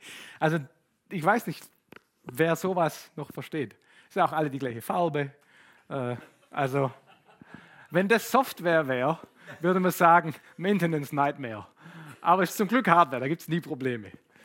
Genau, und so sieht es dann halt aus. Äh, äh, was ganz schön ist, man sieht eben tatsächlich diesen Laserstrahl eben, eben auch tatsächlich auf Kameras ähm, entsprechend optisch noch. Ne? Und ja, dann sieht es halt so aus wie in jedem Großphysiklabor. Äh, äh Eine Reihe von Bildschirmen mit äh, selber gestrickten, nach Unix aussehenden äh, Programmen und ein Stapel von LabVIEW, wo sich Zeiger bewegen. Ne? So sieht es überall aus, im günstigsten Fall. Im schlimmsten Fall ist es irgendwie Java 4. Genau. Also wie gesagt, im Prinzip die Messung von Gravitationswellen ganz einfach. Man muss einfach nur ein Michelson-Interferometer bauen und der Rest ist dann nur noch ganz viel Messtechnik und Geduld. Ich meine, das hat irgendwie 20 Jahre gedauert, bis sie das Ding äh, gebaut haben und dann auch die jahrelang rumkalibriert, ne? bis sie das alles so eingestellt haben, dass sie es verstanden haben. Ich meine, ist auch so etwas, was ich gelernt habe. Man kann eigentlich die, die Systeme nie so präzise bauen, wie man es haben will, weswegen sozusagen immer der Fehler gemessen wird und der dann aktiv gegengerechnet wird. Ja, weil präzise geht nicht in der Größenordnung, wo man es braucht. Und natürlich geht es nur international, weil es alles schweineteuer. Und dann habt ihr alle mitgekriegt, 2017, am 17. August, haben sie eben dann tatsächlich das erste Mal die. Äh, ähm, äh, der Punkt ist, die haben ja schon seit Jahren ähm, diese Detektoren gehabt, aber haben, haben aber erst 2014, 15 diese vierte Dämpfungs- Geschichte bei LIGO eingebaut. Und ein paar Wochen nachdem sie das Ding dann wieder eingeschaltet haben, haben sie das Ding gemessen. Also schon cool. Und dann gab es ja auch irgendwann dann den Nobelpreis dazu. Ne? Gut. Ja. Und vielleicht noch kurz was erwähnen. Übermorgen findet ja im Max-Planck-Instituten äh, in Stuttgart-Büsnau ein großer Besuchertag statt. Ah, Richtig? da kommt Und, der äh, Benjamin Knispel. Nein, der Klaus von Klitzing unter anderem. Ah. Ja, der hat ja Nobelpreis gekriegt und zu der Zeit habe ich auch dort gearbeitet dort gearbeitet. Ich habe heute einen Tweet gelesen vom Knispel, dass er beim Max-Planck-Institut Tag der offenen Tür darüber was erzählt. Ja, dann passt Aber, das ja. Ha? Dann passt das ja zum Thema. Genau. Richtig. Gut. Also kann ich wirklich nur empfehlen, da vielleicht mal hinzugehen dann. Ich ja. selbst weiß noch nicht, mir geht es gesundheitlich nicht so, aber wird man sehen. Danke. Alles klar. Wir haben eine Viertelstunde überzogen. Jetzt hören wir auf. Nicht überzogen, nicht überzogen. Genau richtig. Genau richtig. Okay. Trotzdem.